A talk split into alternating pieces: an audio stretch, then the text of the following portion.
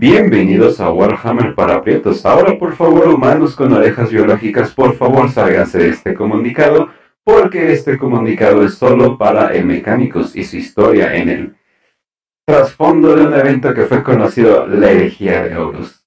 Tecnofacio, ¿cómo estás? Muy bien, adepto Kenchus del adepto mecánico. Este, aquí de nuevo en una otra yo, yo no pertenezco al culto mecánico, yo soy del culto imperial, entonces yo sí todavía no me cambio las cuerdas vocales, pero aquí feliz de traerles otro episodio. Oye, oye, oye, oye, oye, oye, espera, espera. Dijiste todavía. Todavía. Todavía. Todavía. Lo que pasa con es que muchas veces me convierto esporádicamente en adepto del Mechanicus. Eh, a mitad del programa o al final del programa, ya van a ver si es que todo sale bien. pero, pero sí, esté feliz por otro programa, otro lunes. Ya por fin resumiendo la, el trasfondo de la herejía de Horus, que muchos lo seguían pidiendo. Eh, en especial porque pues eh, lo acabamos prácticamente con lo de Magnus. Seguimos con los episodios especiales del Imperio. Eh, fue el gran el receso que fue en Navidad y en las fiestas. Regresamos con los dos episodios de preguntas y de los zorros tácticos. Y pues qué mejor que empezar otra vez, pero qué mejor que con el Mecánicos, porque pues es la, facción que creo que a muchos también les encanta el Mecánicos, no sé por qué. Eh, bueno, no los entendería, pues es, la estética es muy épica. Pero aparte es uno de los papeles que tienen la herejía de Horus más importantes. Aunque podamos resumirlo incluso a unas cuantas una novela y quizá unas cuantas historias cortas o quizá dos novelas, si lo ponemos así, pues esa sola novela te da para hablar de muchas cosas. Entonces, qué mejor que hoy. Así es. Eh, no, y no, y no solamente. Yo más o menos me, me voy a la idea de que se van con el mecánicos porque es una idea muy única en varios sentidos.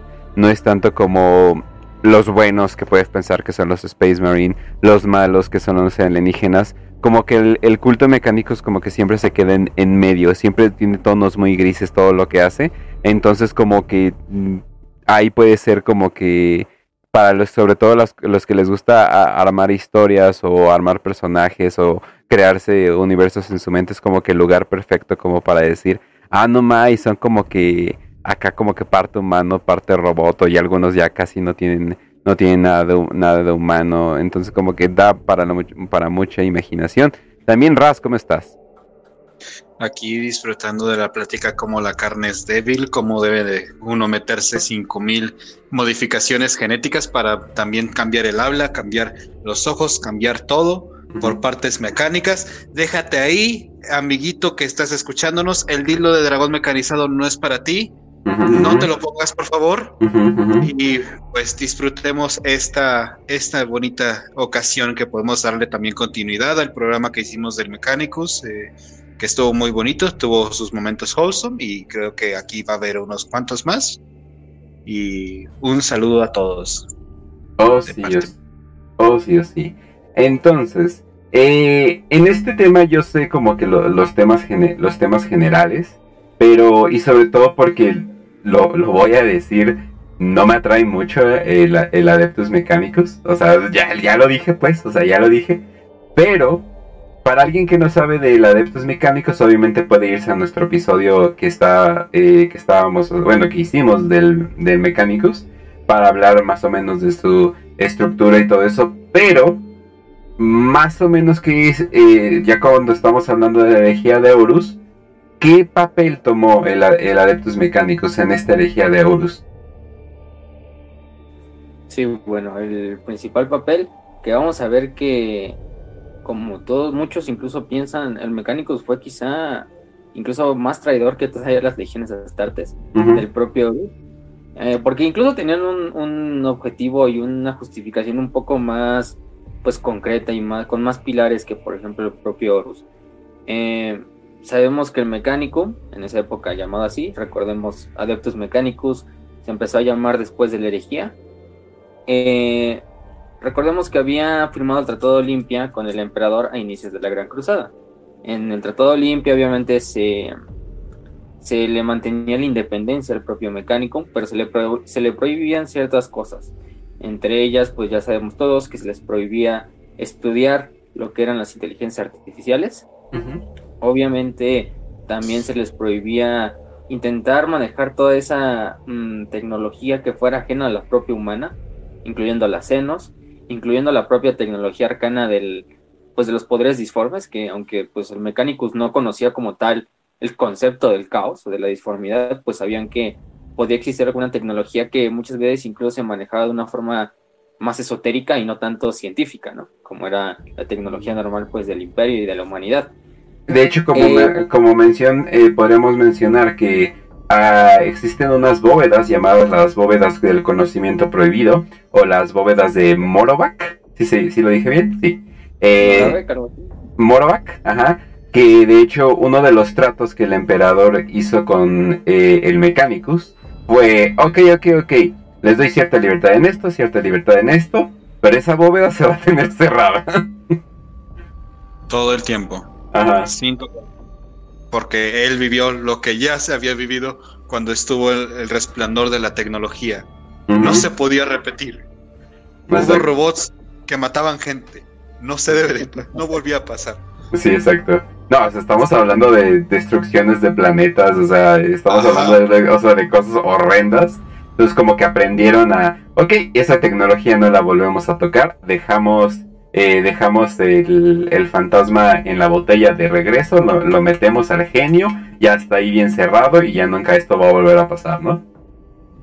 Y además ahí también fue como una forma así medio cagada porque, de hecho, o sea, muchos cuando firmaron el Tratado Limpia decían no pueden abrir las bóvedas de Moravec. Eh, pues muchos de los mecánicos sí te imputaron, pero al final lo aceptaron porque ellos sabían que ellos ni siquiera tenían los códigos para abrirlas. Entonces, aunque les permitieran abrirlas o checar qué había dentro, pues nunca las iban a poder abrir, ¿no? Era como algo así de, Pero, pues, ¿tú crees que ya no los hubiéramos abierto antes? No tenemos la llave.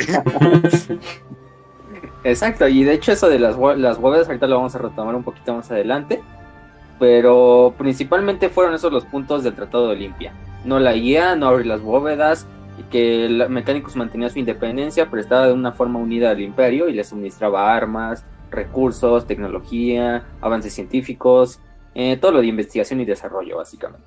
Eh, fuera de eso, eh, el imperio se mantenía en silencio ante la religión del, del Mechanicus, obviamente no interviniendo en sus asuntos internos, mantuviendo la independencia de tanto sus ejércitos como de sus mundos forja, pero siempre como una como el águila bicéfala que hablamos del imperio en el episodio del Mechanicus, que es el componente principal del imperio, que es el Adeptus Terra y el Adeptus Mechanicum, ¿no?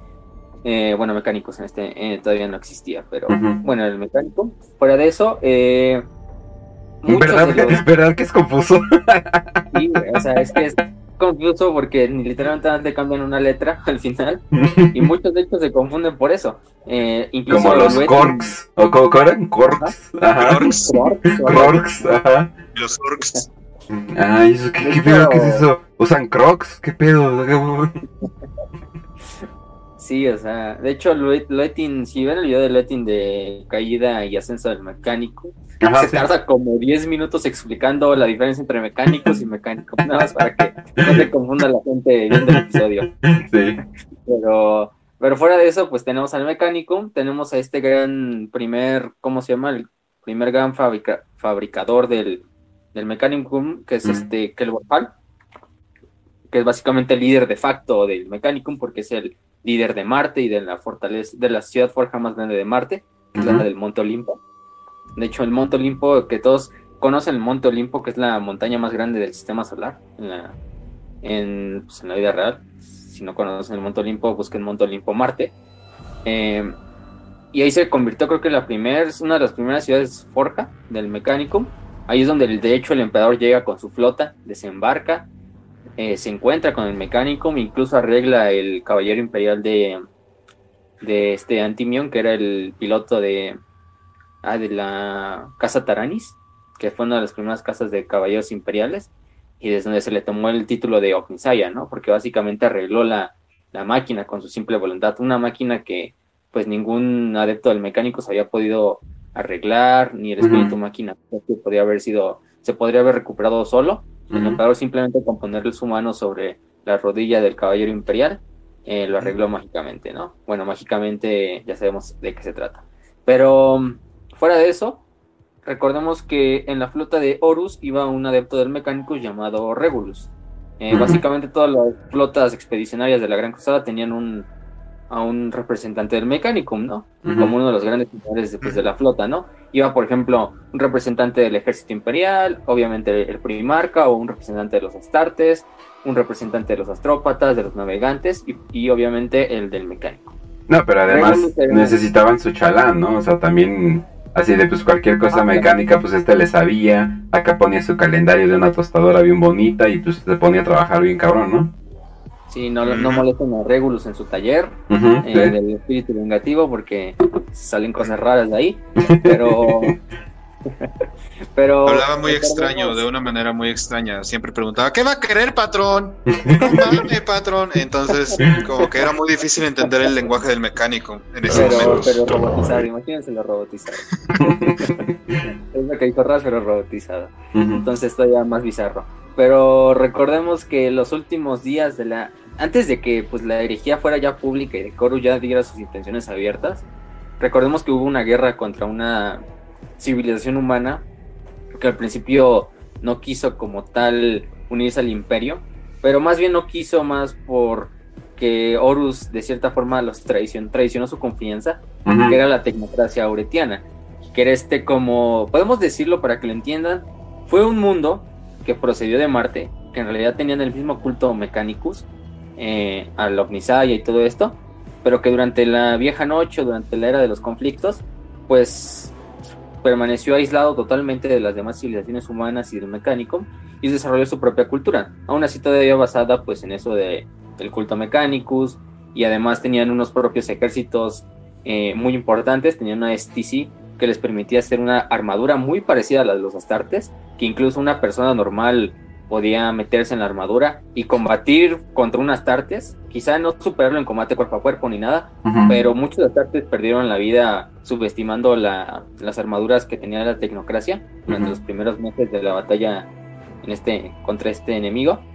Y fue más que nada porque Horus sabía que la tecnocracia, al tener estas STCs, era una, muy, una forma muy buena de chantajear también al propio Kelborhal, al señor del mecánico, eh, dándole estas STCs estas plantillas de construcción estándar, recordemos, para que se uniera a su lado y además, aunado a eso, pues el, mecánico Miquel Borjal ya tenía muchas de sus este, causas para unirse al, papel de Horus, ¿no? Porque pues no les permitían usar IA, no les permitían abrir las bóvedas, todo eso, ¿no?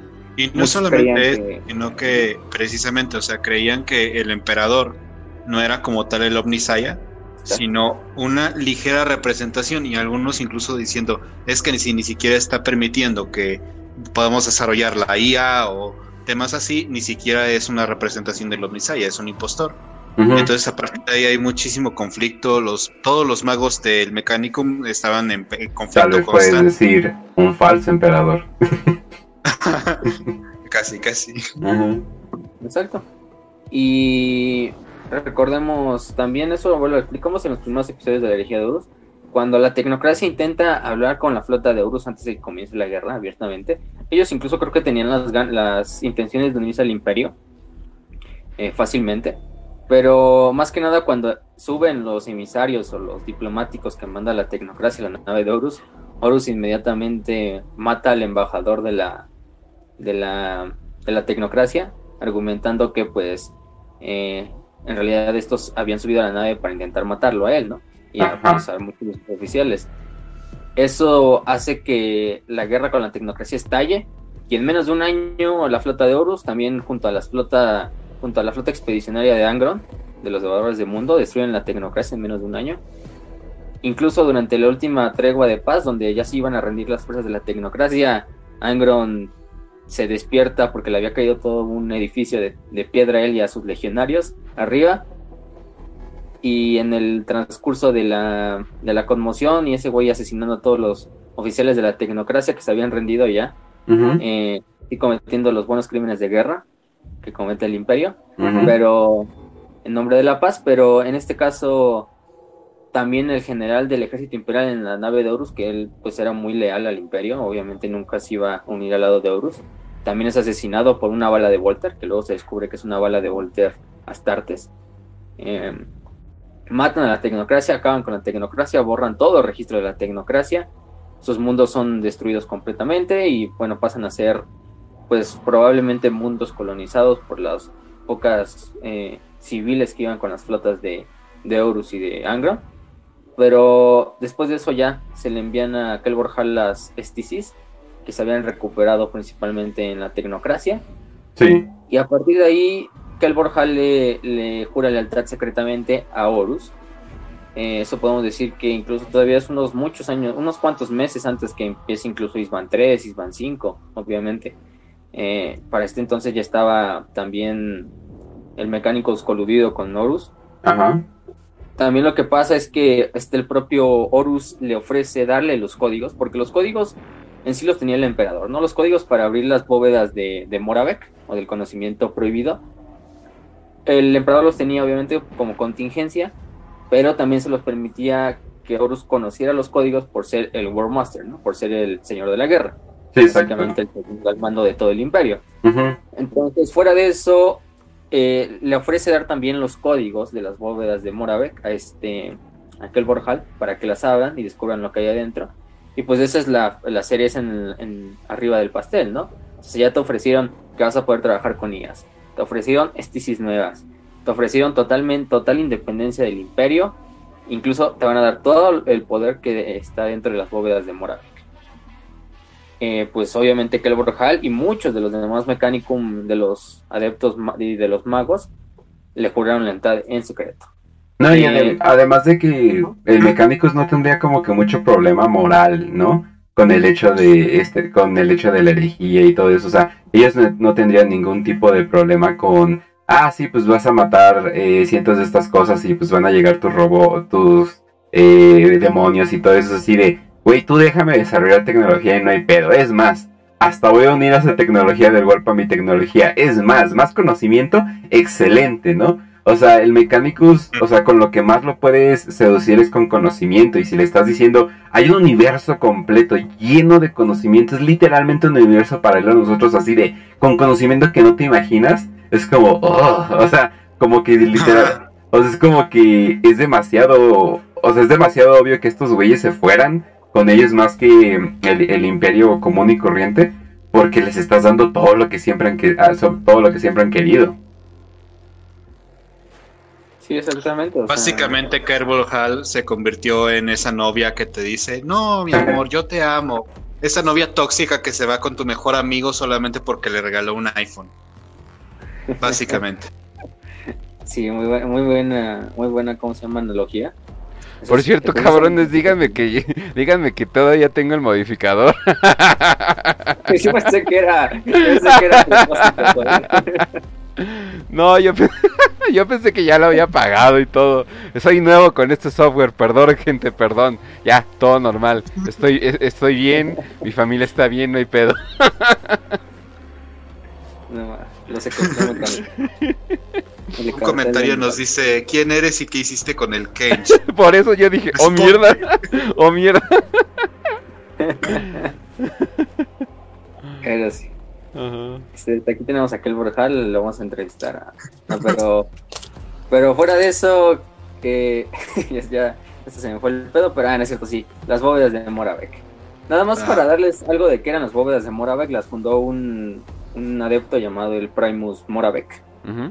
Que era de la hermandad de la singular, bueno, no sé cómo se pronuncia eso, la verdad, Singularitarianism, eh, que básicamente lo que creían es que eh, toda la tecnología podía conjugarse para hacer una singularidad entre la inteligencia artificial y la propia inteligencia humana, ¿no? Básicamente, pues el nombre lo dice. Eh, es básicamente buscar la singularidad entre las máquinas y los humanos. A ver, déjate, eh, deja explico eso tantito rápido, pero se supone que el momento de singularidad, y esto es algo que los científicos actuales buscan, se supone que si tú creas inteligencia artificial, eh, o sea, sí, o sea, pero completamente inteligencia artificial, una verdadera inteligencia artificial, esa inteligencia artificial, solito por su propia cuenta, va a desarrollar una máquina más inteligente que ella, ¿no? O sea, porque va, o sea, va a saber, va a saber cómo, y esa otra más inteligente, y esa otra más inteligente, y esa otra más inteligente, y se crea la singularidad, ese es el evento llamado la singularidad, donde literalmente crean estos seres eh, como dioses literalmente, ya como que nada más viendo, viendo el mundo por fuera y todo eso, más o menos lo que el Mechanicus quiere, pero como que a un grado todavía más como que cósmico, o sea, literalmente make your own god, o sea, haz tu propio dios. Eh, Voy a ponerme un poco geek aquí, como el Doctor Manhattan.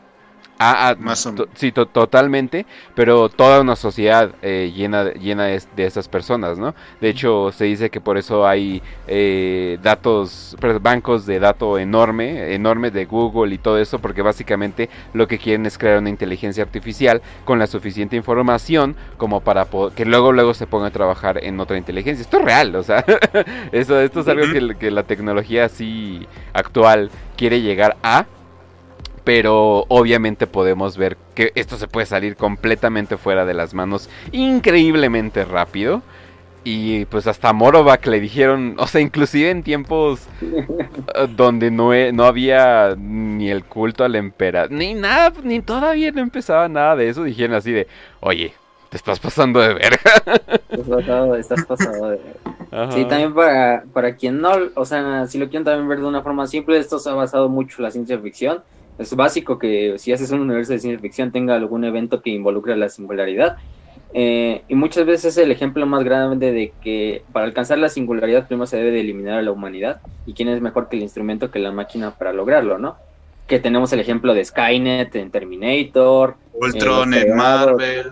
Los creados en Halo. Este, Ultron en Marvel, por ejemplo. Entre otros muchos otros, ¿no? Y aquí, por ejemplo, los hombres de hierro en Warhammer entonces, básicamente eso es también lo que buscaba Moravec. Moravec no, no, conocía obviamente el concepto del caos, de la disformidad, y más bien con lo que él trabajaba en realidad era energía disforme. Él pensaba que era energía procedente tal vez de su Oclisaya, que le ayudaba para buscar esta singularidad que él tanto, que él tanto buscaba, eh, pero básicamente mezclaba esta energía que él conocía de entidades antiguas que procedían de una zona que él no conocía, que era la disformidad, y la mezclaba con propias máquinas pues creadas por él y por otros adeptos del mecánico. Entonces cuando las abre este Kelbor Hall y los demás adeptos, lo principalmente que encuentran es el Scrap Code o también llamado la lengua Diabolis. Recordemos que la lengua Technis es el idioma oficial del imperio, digo, del imperio del mecánico, que es como este lenguaje binario, que también se utiliza un lenguaje sonoro muchas a veces, eh, pero es más que nada conocido solo por el mecánico. El scrap code, como su nombre lo indica, es código chatarra, básicamente la traducción. Es básicamente un virus de computadora procedente de la propia disformidad. Es una entidad disforme que solo se maneja a través de las máquinas o de los circuitos, de la tecnología. En este caso, infectándolo y cambiando todo tipo de pues máquinas a ser como lo que pasaría con un demonio que posea un humano normal, ¿no? Eh, se entrelazan las dos almas de los dos seres, tanto del demonio como del humano, y en cierta forma se vuelve como un parásito el demonio dentro del humano, aparte de que lo cambia, aparte de que muchas veces incluso destruye totalmente el alma del, del portador y el cuerpo solo se queda como un cascarón donde reside el demonio. Pero en este caso es en las computadoras, en las máquinas, en los cogitators, que recordemos, los cogitators o cogitadores son las máquinas, son las computadoras de Warhammer 40.000. Toda computadora, toda máquina que tenga un software y un hardware, incluso un teléfono, podríamos decir que es un cogitador. Eh, no se dice que haya teléfonos como tal en, Warhammer, pero si alguna vez escuchan en cualquier novela un cogitator, un cogitador, se están refiriendo a una computadora, ya sea una computadora portable, una computadora gigantesca, la computadora de una central nuclear, eh, un teléfono simple, y todo, todo lo que sea. Un radar incluso de una nave puede ser. Exacto. Muy general. Y entonces este Scrap Code eh, se liberó en Marte y empezó a pervertir a todos los espíritus máquina. básicamente, porque esto lo que hace es pervertir el espíritu máquina. El demonio pervierte el alma humana, pero el scrap code eh, lo que hace es destruir el espíritu máquina y hacerlo más un instrumento del propio caos. Muchas veces incluso mezclando la esencia del espíritu máquina con la de un propio demonio, ¿no? Que por eso es que tenemos, por ejemplo, los este, motores demoníacos, los Demon Engines, que pues básicamente son máquinas mitad demonio, mitad espíritu máquina. Eh, después de esto se va a hablar mucho, incluso si algún día, algún día le dedicamos un episodio, por ejemplo, a los, ¿cómo se llaman? Estos, a los caballeros, digamos, los guerreros de hierro que es la, Legión Traidora, ellos utilizan mucho un tipo de, de, Demon Engine, en el cual muchos incluso utilizan el Scrap Code, porque pues recordemos, los guerreros de hierro también tienen una predilección sobre la tecnología muy grande, incluso a veces, muchas veces mayor que el, que el Dark Mecánico. Pero fuera de esto, el Scrap Code destruyó muchas de las máquinas de, de Marte. Del mecánico oscuro a lo mejor las destruyó, pero en realidad les convenía porque también era una forma de comunicarse directamente con sus nuevos patrones, que aunque el mecánico pensaba que ellos estaban en control, pues todos sabemos quién está en control, ¿no? Las entidades disformes al final responden a alguien más grande, a las cuatro no es tan buena idea que es la esencia del caos. no es tan buena idea ahora ponerse un, una cabeza, un brazo y un pecho mecánico, ¿verdad, amigo mecánicos? no es tan buena idea ahora, ¿verdad? Ajá. Y aparte también esto haría, ¿cómo se llama? Un, un, un tipo de problema muy grande con los astrópatas principalmente. Los astrópatas recordemos que son los como los expertos en telecomunicaciones psíquicas del imperio. Se comunican entre planetas, entre flotas, entre naves, incluso entre ciudades. Pero lo que pasa es que muchos astrópatas están conectados a máquinas de soporte vital.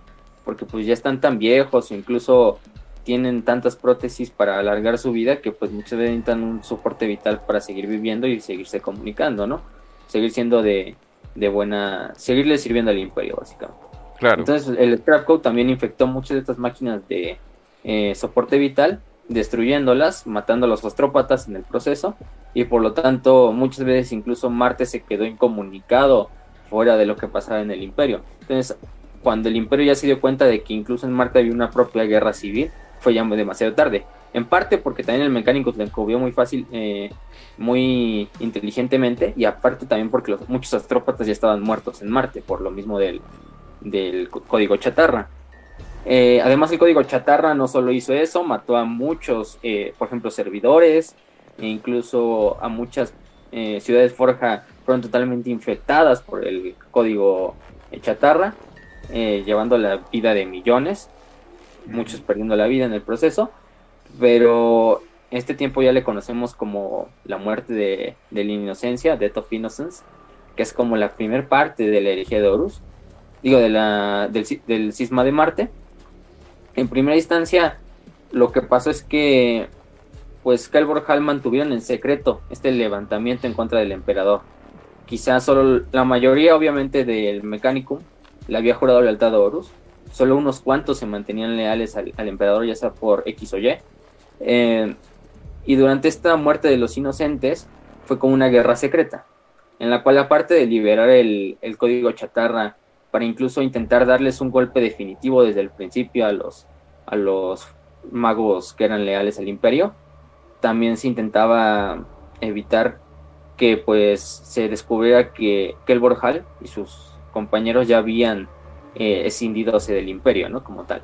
Entonces, al abrir estas bóvedas de Moravex, lo principalmente que se sacó fue el, Scrap Code. El Scrap Code no tuvo mucho éxito en algunas, ¿cómo se llama? Ciudades Forja, principalmente en las del fabricador Locum Kane, que recordemos el fabricador Locum es el segundo al mando del mecánico, es el solo el, que está abajo del fabricador general, eh, porque ellos también tenían un tipo de tecnología se llamaba la Newsfare, la Newsfera, no sé cómo se traduzca eso, pero básicamente era una network específica que solo trabajaba entre las entre ciudades Forja que pues eran amigas de, este Locum Kane, eh, que lo que hacía era básicamente no el, el scrap code no podía intervenir dentro de esa red. Entonces todas las máquinas que estuvieran conectadas a la, a la Nusfera pues estaban básicamente protegidas en contra del código chatarra. Por lo tanto, muchas es como tu Norton antivirus. exacto. Ándale, ajá.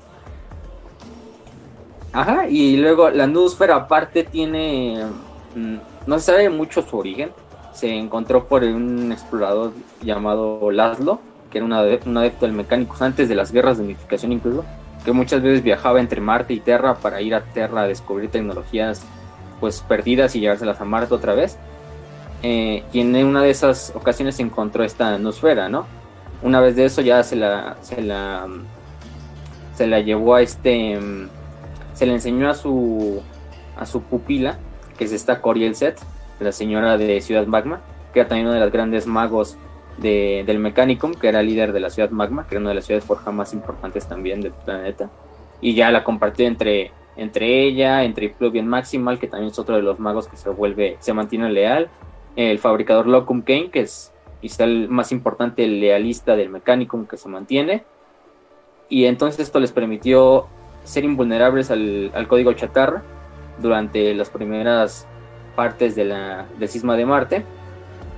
Y aparte, eh, Coriel Set también diseñó una propia, ¿cómo decirlo? Una propia máquina. Que ya, ese es el lector eh, Akashika, o no sé, bueno, es que en inglés es Akashic Reader. Eh, tampoco sé cómo se traduzca eso, pero bueno, lo pueden buscar así como el lector eh, Akashic o Akashic Reader. No creo que tenga traducción, honestamente. Sí, no creo. pero sí, en, la novela lo traducen como lector Akashika. Le ah, ponen una al final. ya depende cómo le quieran decir, pero bueno, es básicamente es otro dispositivo que fue creado en base a la atmósfera y también fue todavía mejorado por Coriel Set, esta adepta del mecánico. Eh, y también lo que permitía era em, entrar dentro de la disformidad, localizar información ahí y a partir de ahí, ¿cómo se llama? Sacar esa información que estaba en la disformidad a través de un usuario que se ponía en un mm. trono, ¿no? Muy parecido a lo que al trono dorado. Al trono dorado, ajá. Y de hecho utilizaba el Astronomicon como una fuerte, como una fuente de energía. Eh, ah, caray. Sí, es, es, lo, es, lo, es lo chistoso, porque aparte Seth contrata, bueno, no contrata, más bien rescata a una adepta del Administratum, una, una joven llamada Dalia Citera, que iba a ser arrestada, iba, iba a ser incluso sentenciada a muerte por haber modificado una computadora del mecánico. Eh, se la lleva manda a sus guardaespaldas personales para que la lleven a Ciudad Magma, que es este Romu 13, que era un, uno de los protectores, que son básicamente como un esquitar y todavía mucho mejorado para proteger a los magos, la guardia personal de un magos. Y Romu 13 incluso tenía bastantes cuerpos, compartía personalidad entre cuatro cuerpos, creo, si no mal recuerdo. Y bueno, ya traía esta Dalia Citera porque ella tenía una, pues una bastante facilidad para modificar las computadoras y además no le importaba mucho tampoco a, a Coriel Set eh, el dogma del Mechanicums. Hay que decir que Coriel Set era, pues básicamente no creía en el culto mecánico, ¿no? Ella decía que en vez de manejarnos por la fe ciega, el Mechanicum se debería de fijar por, por la razón y por la ciencia, algo muy parecido a la visión atea del emperador, ¿no? Sí. Entonces, Coriel Set sí no le importaba muchas veces incluso modificar la tecnología porque ya no la veía como una herejía eh, que a lo mejor sí creía, sí creía en el, en el Omnisaya de cierta manera, pero no se veía cegada por la fe. Muy parecido a lo que pasa con Cole, ¿no? Con Belisarius Cole.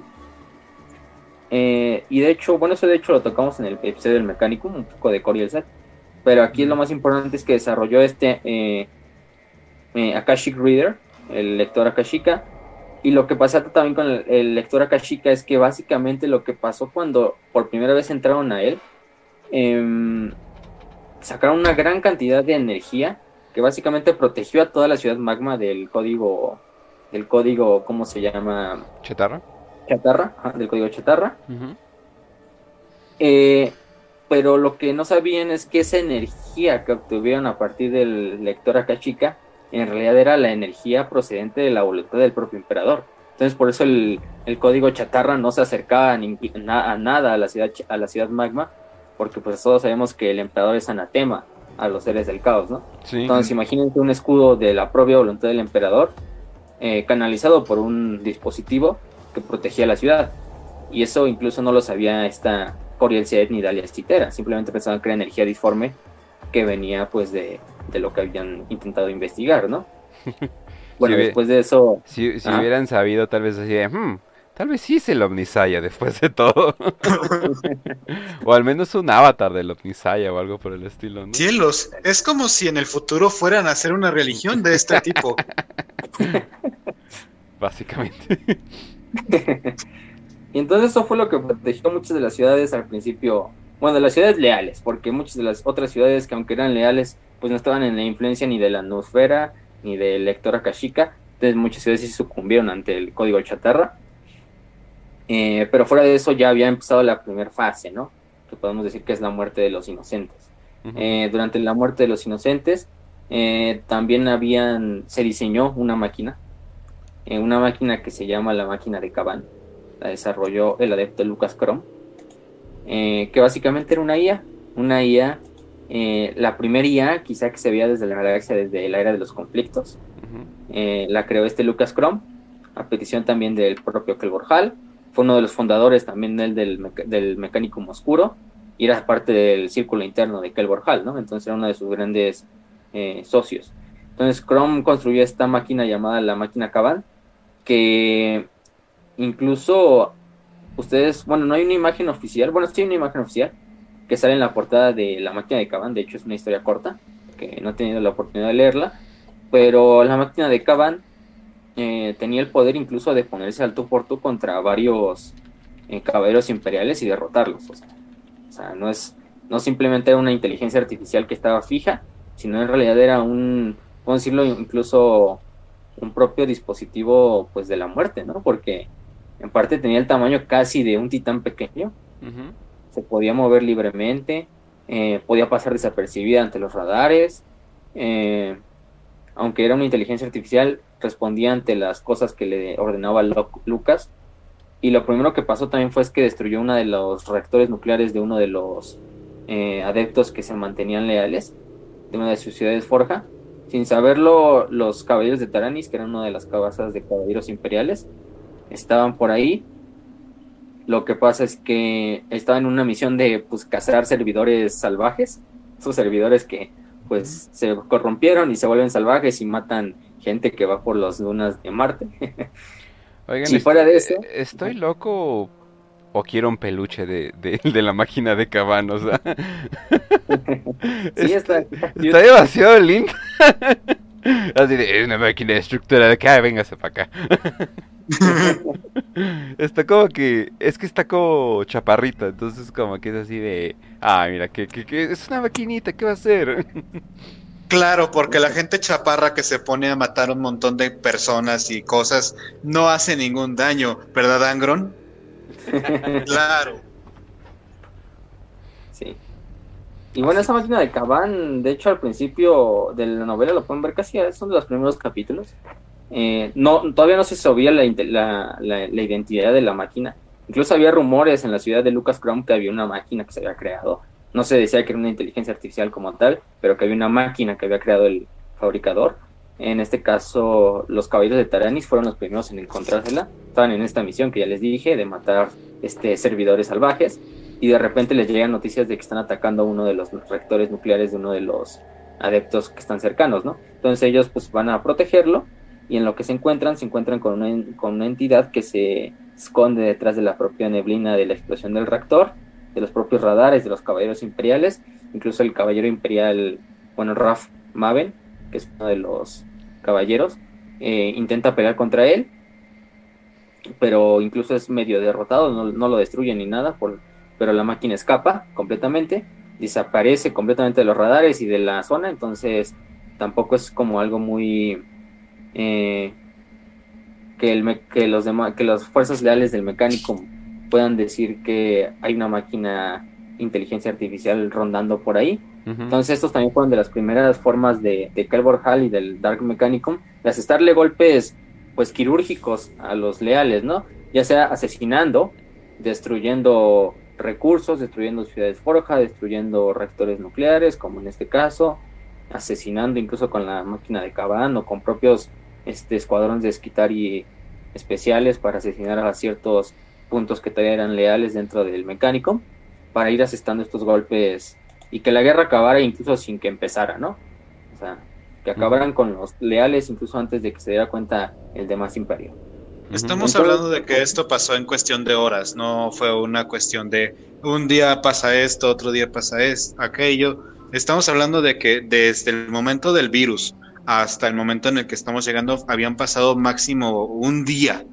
Entonces es una, es una cuestión de acción muy grande y por lo tanto pues el imperio ni, ni en contacto ni en idea de lo que había pasado, se enteraron muy tarde. Mm. Y el perfecto chivo expiatorio vendría cuando este Coriel Set básicamente em, públicamente dijo que ya no creía en el dios máquina, ¿no? Eh, lo que pasó es que el Dark Mecánico usó esto como chivo expiatorio para declararle, pues básicamente una guerra santa contra de Coriel Set y muchos de sus aliados. Em, aprovechando esto ya se hizo el conflicto abierto en el propio Marte entre fuerzas leales, fuerzas traidoras, que las fuerzas traidoras totalmente eclipsaban a las fuerzas leales, mm. eh, como se ve en casi toda la herejía con las demás facciones. Em, también se utiliza esto como excusa para empezar a destruir a otros adeptos que incluso se mantenían neutrales, que pues todavía no habían agarrado un lado, pero durante los primeros, por ejemplo, los primeros eventos que se ven ya durante esta, esta parte, eh, por ejemplo, se descargan este eh, a la Legión Magma, a la Legión Magna, eh, atacó la región de Nochis, que era una región donde también había una forja de un, de un, ¿cómo se llama? De un magos leal llamado Ajotep, que estaba en el cráter de Cassini. Y la, literalmente mm, lo que pasó es que a este magos de Ajotep le dejaron caer quizá más o menos 100 este, cabezas termonucleares a su ciudad Forja. Poquitas. obviamente, obviamente, pues ustedes sabrán eh, qué le harían 100, 100 hojas termonucleares a un pequeño cráter donde hay una ciudad completamente este, aislada. Aparte también la, la, región, digo, la Legión Magna de, de Titanes atacó las estas forjas de, de la ciudad, de la ciudad Forja que estaba ahí, perdón, la redundancia. No me recuerdo muy bien el nombre y tenía un adepto específico, pero básicamente la destruyeron en horas, en unos cuantos, en cuestión de minutos destruyeron las puertas principales de la ciudad, entraron a la ciudad y pues ya se pueden imaginar que, vamos a decir, 20 titanes clase emperador entren a una ciudad. Exacto. y empiecen a destruir. un día normal en Warhammer 40.000. un día normal. Yo lo conozco como jueves. ¿Sí? Por otra parte, por ejemplo, también se dejaron caer a los Deathstalkers, que eran unos, otra legión titánica.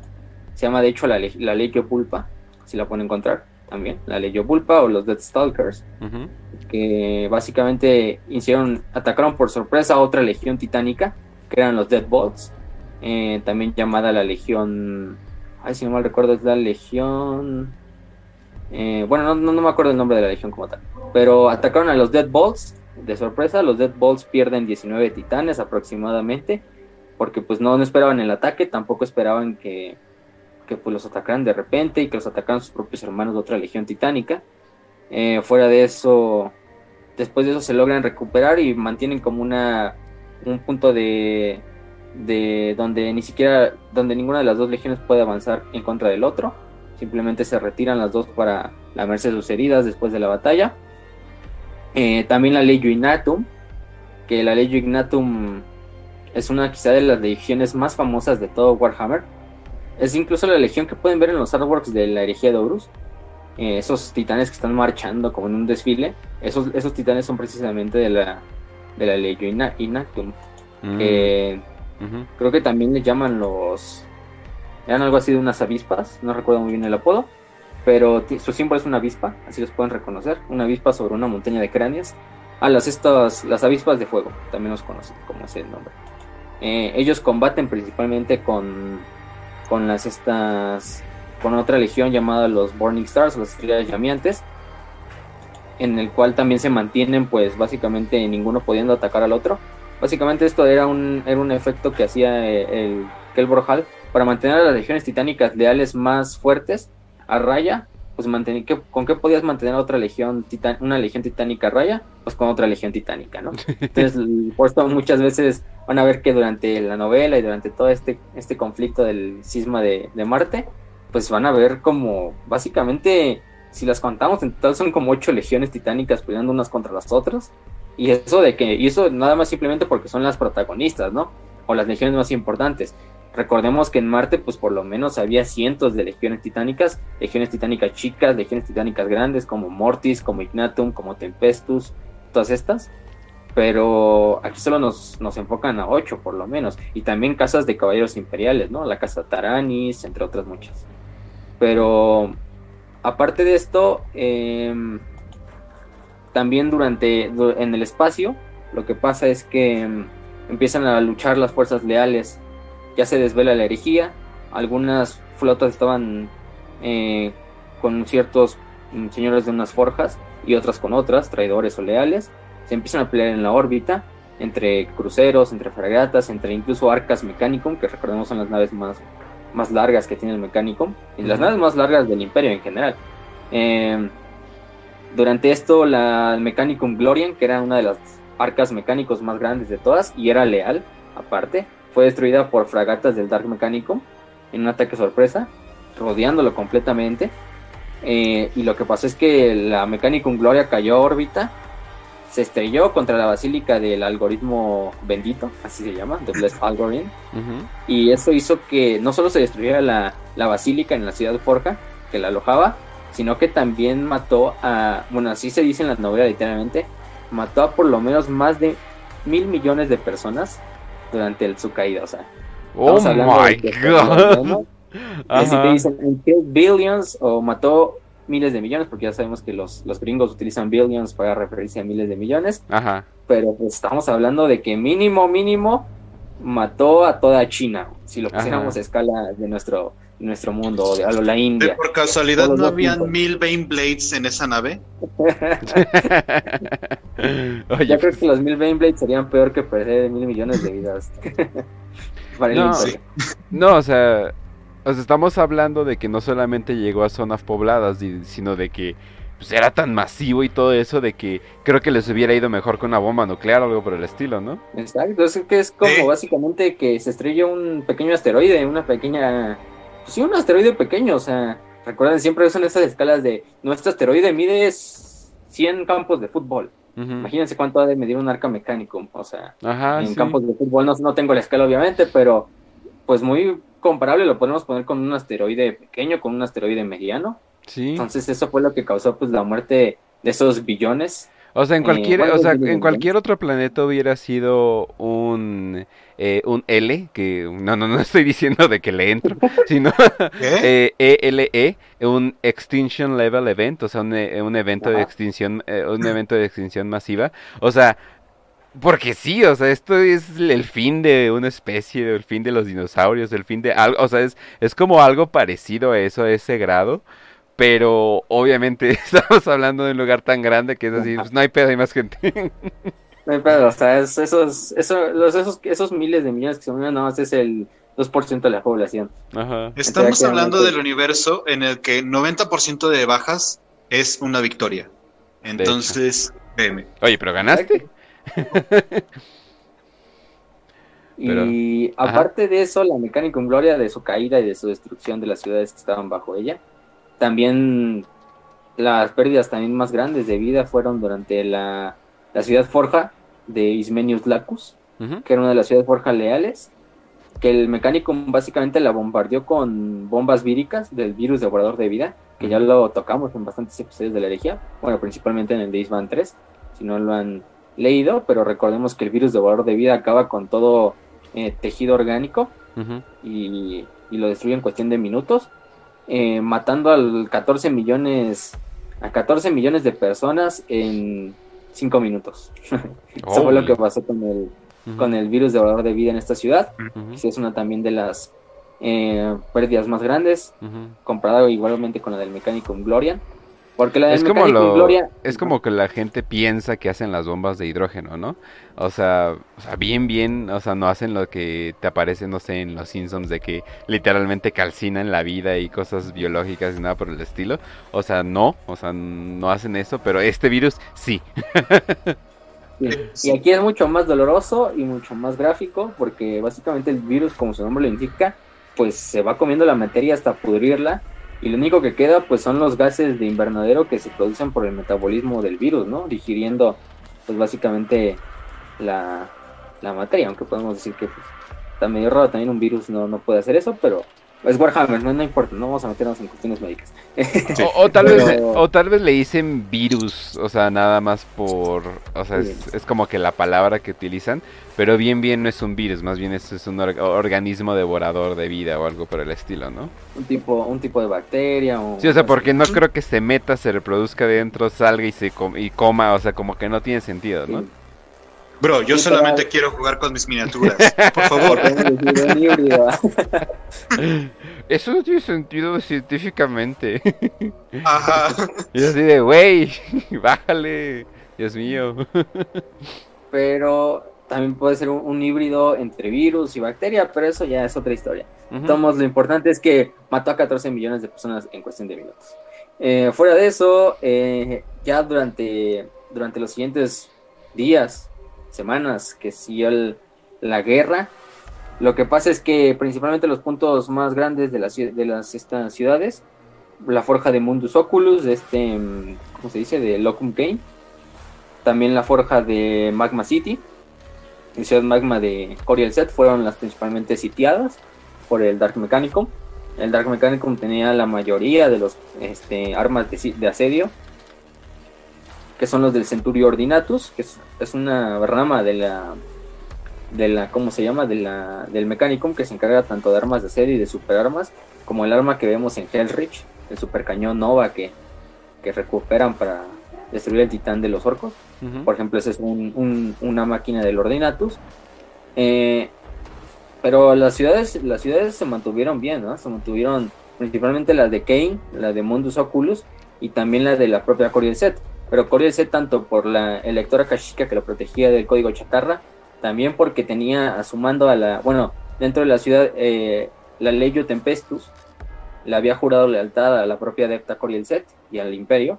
Eh, también el, los caballeros de Taranis, de la casa Taranis, se habían mantenido leales, porque eran la casa más vieja de todo el imperio.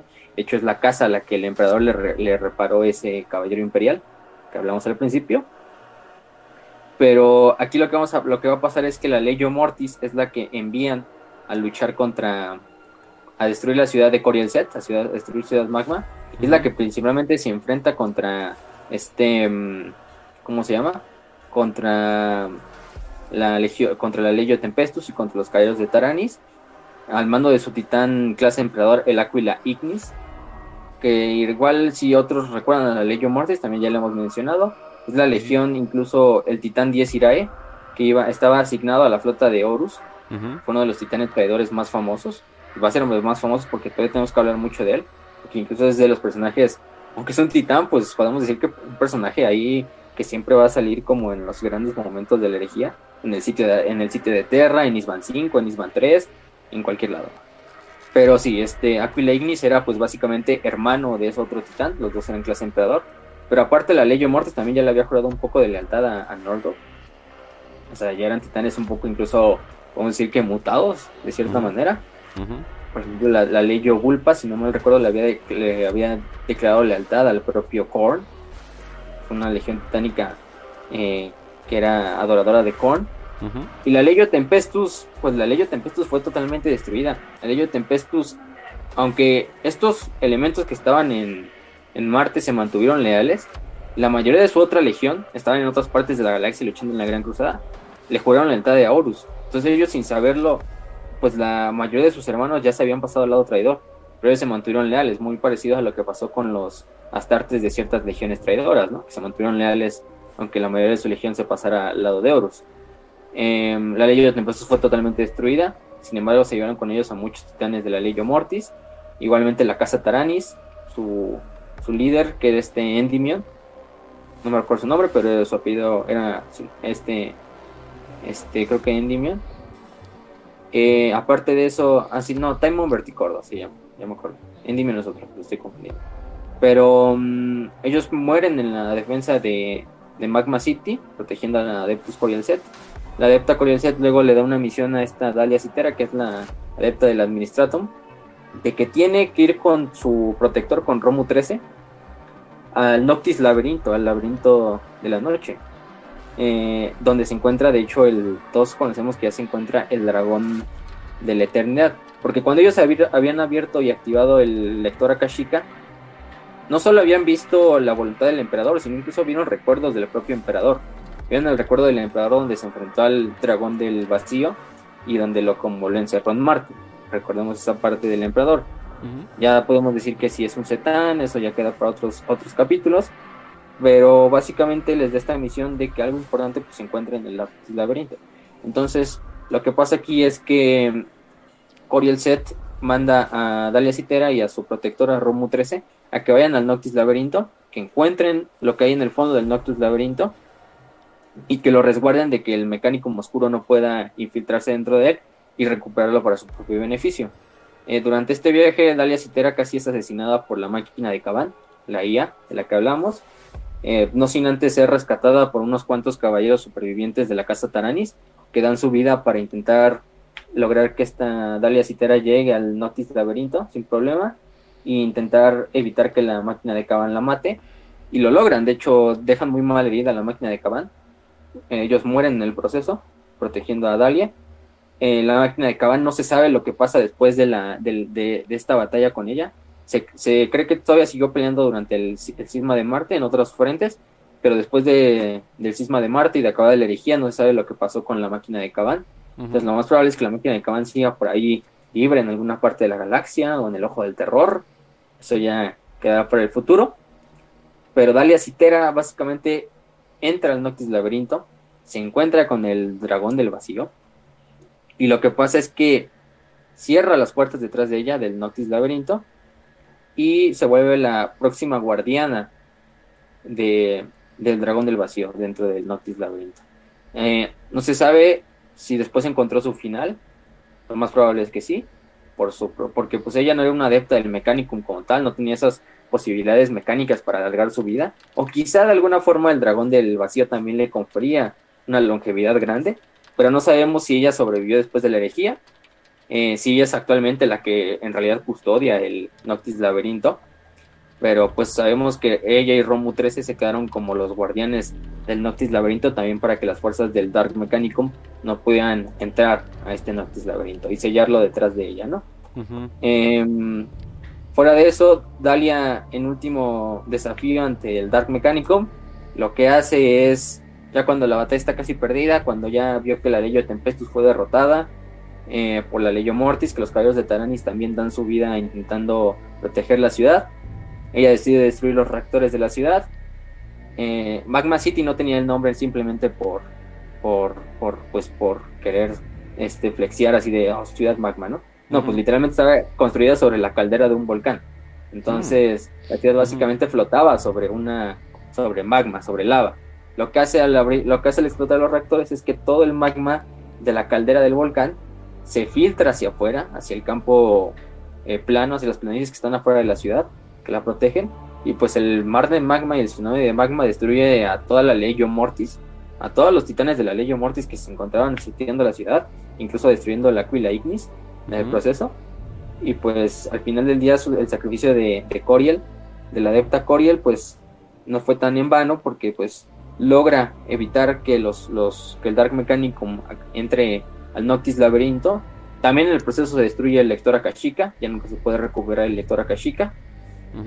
Eh, fuera de eso, ¿cómo se llama? Destruye a toda una legión titánica, bueno, la mayor parte de una legión titánica. Entonces podemos decir que se fue, se fue como las grandes, están Cory el set. Y aparte, no sé, en la novela, en la novela lo ponen muy, muy cagado cuando, cuando, cuando encuentra, cuando primeramente conoce a Cory el set, es como así de, es que es una adepta del Mechanicum, que tú la ves y literalmente la vieja va casi encuerada. así te lo ponen, porque nada más tiene como unos cuantos este, aditamentos mecánicos en la zona de, de, las, de las tetas, de, de, de la parte baja, de la pelvis. Pero así incluso muy liberal para lo que sería la, la ¿cómo se llama? La doctrina del mecanicum, de cómo vestir o de cómo... Yo puedo ver a los dibujantes de DeviantArt haciendo cosas. Yo puedo ver el arte oficial. Incluso pueden ver el arte oficial y aunque son de esas artes viejitas, este, pues ya se pueden dar una idea de quién era Dalia Citera, ¿no? Entonces, este, se fue destruyendo su ciudad, destruyendo su la historia Kashike, probablemente destruyendo su OnlyFans en el proceso. Entonces, ese es este Coriel Set. Por otra parte, mientras ella luchaba en esta parte de la de la de la, de la herejía, del cisma de Marte. Eh, Locum Kane y también el otro, el otro eh, adepto y Pluvian Maximal. Y Pluvian Maximal finalmente es este sitiado por las fuerzas esquitari personales de Kelborhal, que incluso ya eran esquitaris y servidores sí cambiados por las energías del caos, o sea, mutados, ya ni siquiera parecían un híbrido humano-máquina, sino eran un híbrido humano-máquina-demonio. Entonces sus fuerzas pues él tenía unas pocas fuerzas, y de protectores a su mando. Entonces, también en una última, en una última forma de desafío, también detona los reactores de su, de su ciudad, llevándose con él a toda la fuerza especial del propio Kelborhal, incluso destruyendo gran parte de la fuerza de Kelborhal, porque muchos de esos eran sus esquitaris personales, sus fuerzas personales, su ejército personal, su guardia personal. Y pues Maximal fue totalmente atomizado con la explosión al mismo tiempo que las fuerzas traidoras, ¿no? Que iban con él. este, y por otra parte, Locum, el Locum, el fabricador Locum, este Kane, él logra resistir más porque su forja pues era quizá la segunda más grande de Marte, solo detrás de la, del Monte Olimpo, de Kelborhal. Eh, y aquí viene creo que la, la, parte que más le va a gustar a este a porque es cuando ya este Kane logra contactar con el Imperio. Lo que pasa es que Malcador, Malcador recordemos que pues en, no estaba la presencia del emperador en ese momento, porque estaba la guerra de la araña, decide contactar con Rogaldorn para que haga como un contraataque, una, una, digamos, una misión, una misión de recuperación, una misión de encubierta, bueno, no tan encubierta, una misión de rescate, también a los elementos reales que aún quedaban, principalmente a Kane, y pues manda a su capitán más pues al capitán más grande de los puños imperiales en este momento y quizá durante toda la historia de los puños imperiales manda al propio Sigismund capitán de la y a capitán de los de los templarios y al y al y a este Cambadías que no sé de qué compañía sea a lo mejor Raz lo sabe de la cuarta de la, cuarta, compañía. Van acompañados de varios regimientos de del ejército imperial en ese momento. Y pues al momento de aproximarse van literalmente a ciegas. O sea, en el momento en el que llegan a Marte, eh, Sigismund Camba Díaz y los generales del ejército imperial están literalmente a ciegas. No saben con qué se van a encontrar, no saben qué mundo es leal, no saben qué mundo, digo, qué, qué ciudad es leal, qué ciudad es traidora. Eh, solamente saben que hubo un conflicto en Marte, solamente saben que, que hubo un problema gigantesco en Marte que requiere de dos compañías de puños imperiales con varias reservas de igual puños imperiales, requiere de bastante ejército y al final eh, entran a, pero a ciegas, completamente a ciegas, a la, la forja de Mundus Gamma. Creo que es el inicio donde se encuentran con... o sea, se enfrentan al traidor eh, Chrome. Lucas Chrome, se llama. De Ajá. Y en ese momento, literal, Sigismund llega y salva el día. No, eso no pasó. Lamentablemente y tristemente, eh, no solamente se están enfrentando a fuerzas del, del mecánico oscuro, sino que se están enfrentando a, dos legiones titánicas, creo que son 60 titanes con titanes clase Imperator, titanes River, ajá, eh, uno, o sea, los regimientos de los granaderos jovianos que los van acompañando, que son como unos 15 mil soldados imperiales, están en, en un, ¿cómo decirlo? Es en una situación de sitio, creo que sería la palabra más correcta, y terminan, o sea, no les sale como fue el plan de llegar, salvan las forjas y recuperan Marte, sino que es, tienen que ir huyendo a distintos puntos de, de estas ciudades. Eh, no, no pueden recuperar las forjas. Literalmente les dan una paliza. O sea, si estamos buscando en el diccionario la palabra paliza en una guerra, vamos a encontrar la, situación que tenían en, en, Mundus Gamma. Se retiran hacia Mundus Uculum, creo que se llamaba. Y en ese momento Sigismund se encuentra con, con Kane, con Locum Kane. Y literalmente Locum Kane le dice, no, pues yo estuve llevando toda la, resistencia lealista con esto, con esto que he tenido, ¿no? Y son los números más cortitos, porque han recibido sitio de, las fuerzas de Chrome, han recibido fuerza, eh, sitio de las fuerzas de, de Corvus, eh, de, de, de Kerborcal. Eh, son muy complicados los nombres del mecánico, déjame decirles. Eso sí. Se supone que no deben ser hablados por bocas humanas. ah, con razón. Aquí está mi prueba de que soy humano. Es el nombre que solo le dicen a los humanos normal. Entonces, quizá tienen otro nombre, pero es puro código binario. Ajá. Eh, entonces, eh, Kane le avisa que, no se puede eh, seguir más esta situación. Lo que se le ocurre hacer a Sigismund es evacuar, evacuar completamente las forjas en vez de tratar de salvarlas, ya no, no pueden siquiera mantenerlas, se pierden estas forjas. Eh, las fuerzas de, de, Kane, las fuerzas de Sigismund y las fuerzas de Camba Díaz eh, se pierden. De los 15.000 soldados jovianos, se pierden al menos 14. Estamos hablando de esa cantidad de soldados perdidos.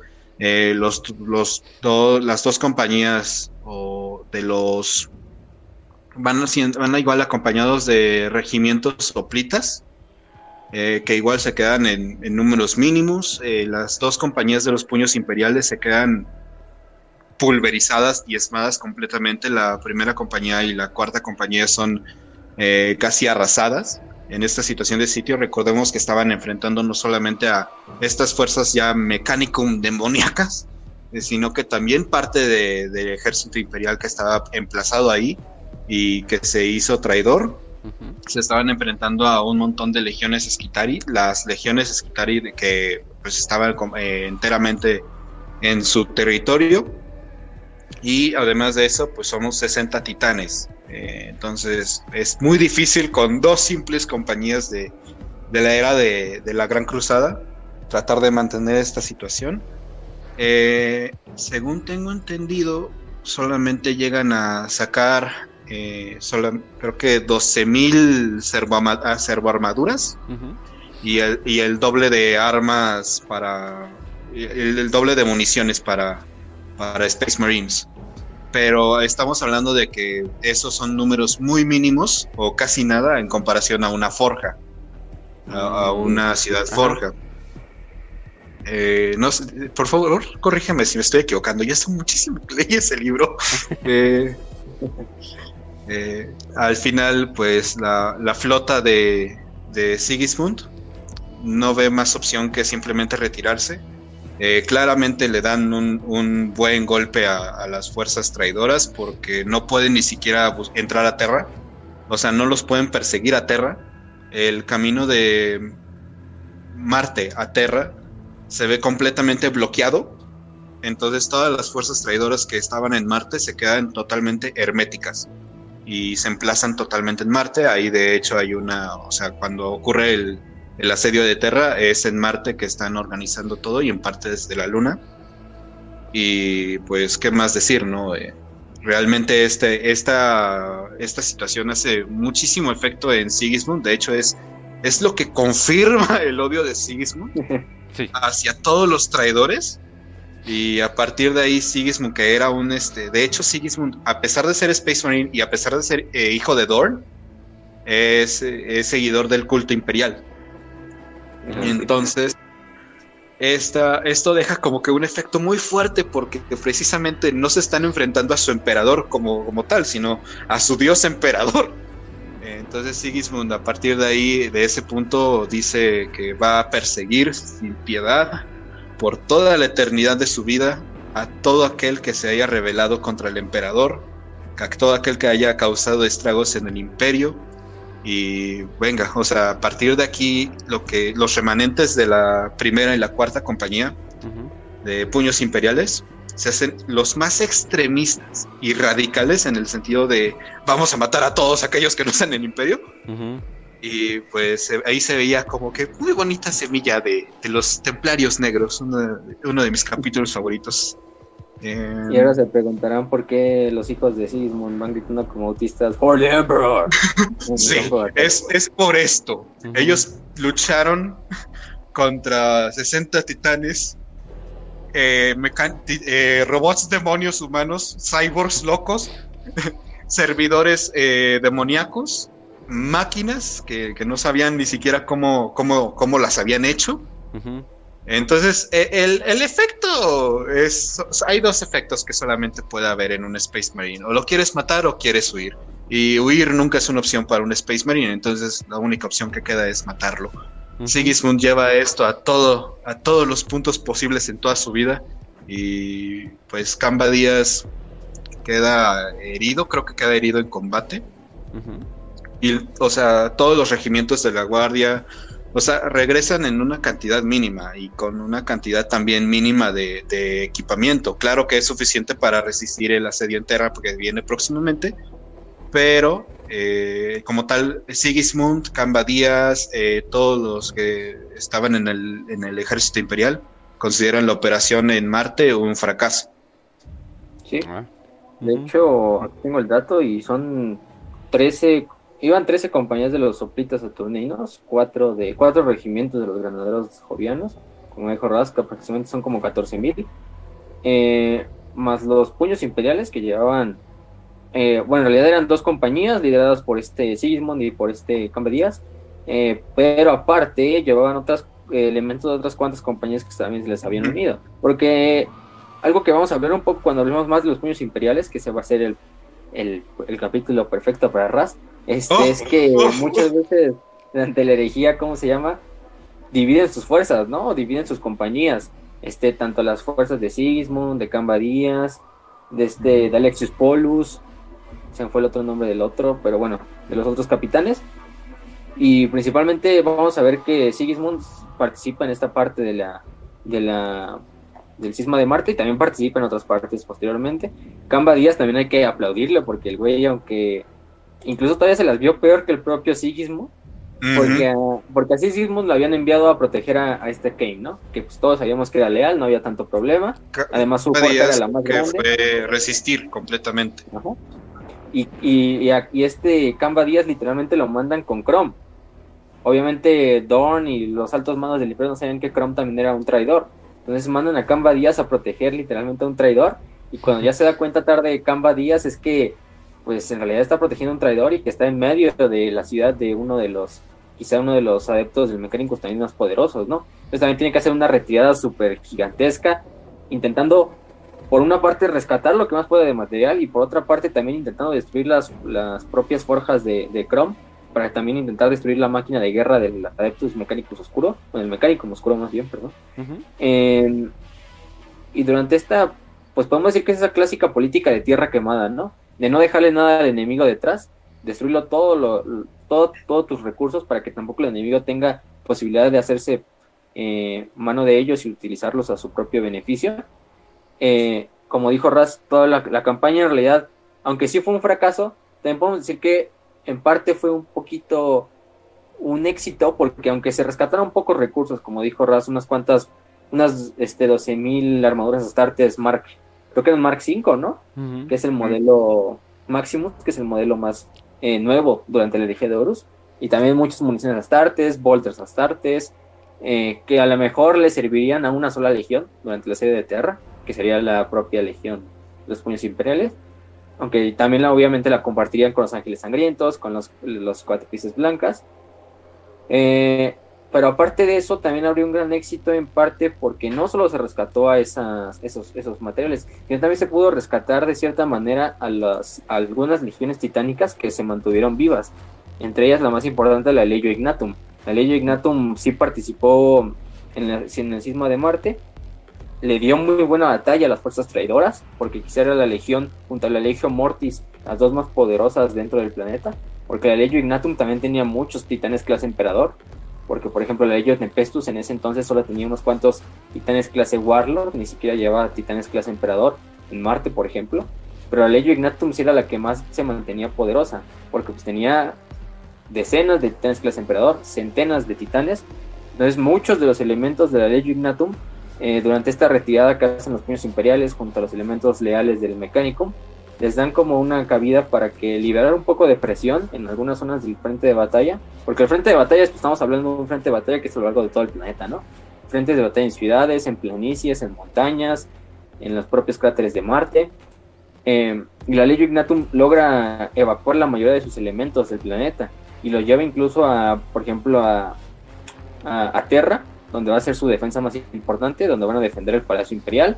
También los van a llevar a Beta Garmon, que es una de las batallas de titanes, incluso más grande que la batalla del propio Cisma de Marte, porque es la batalla.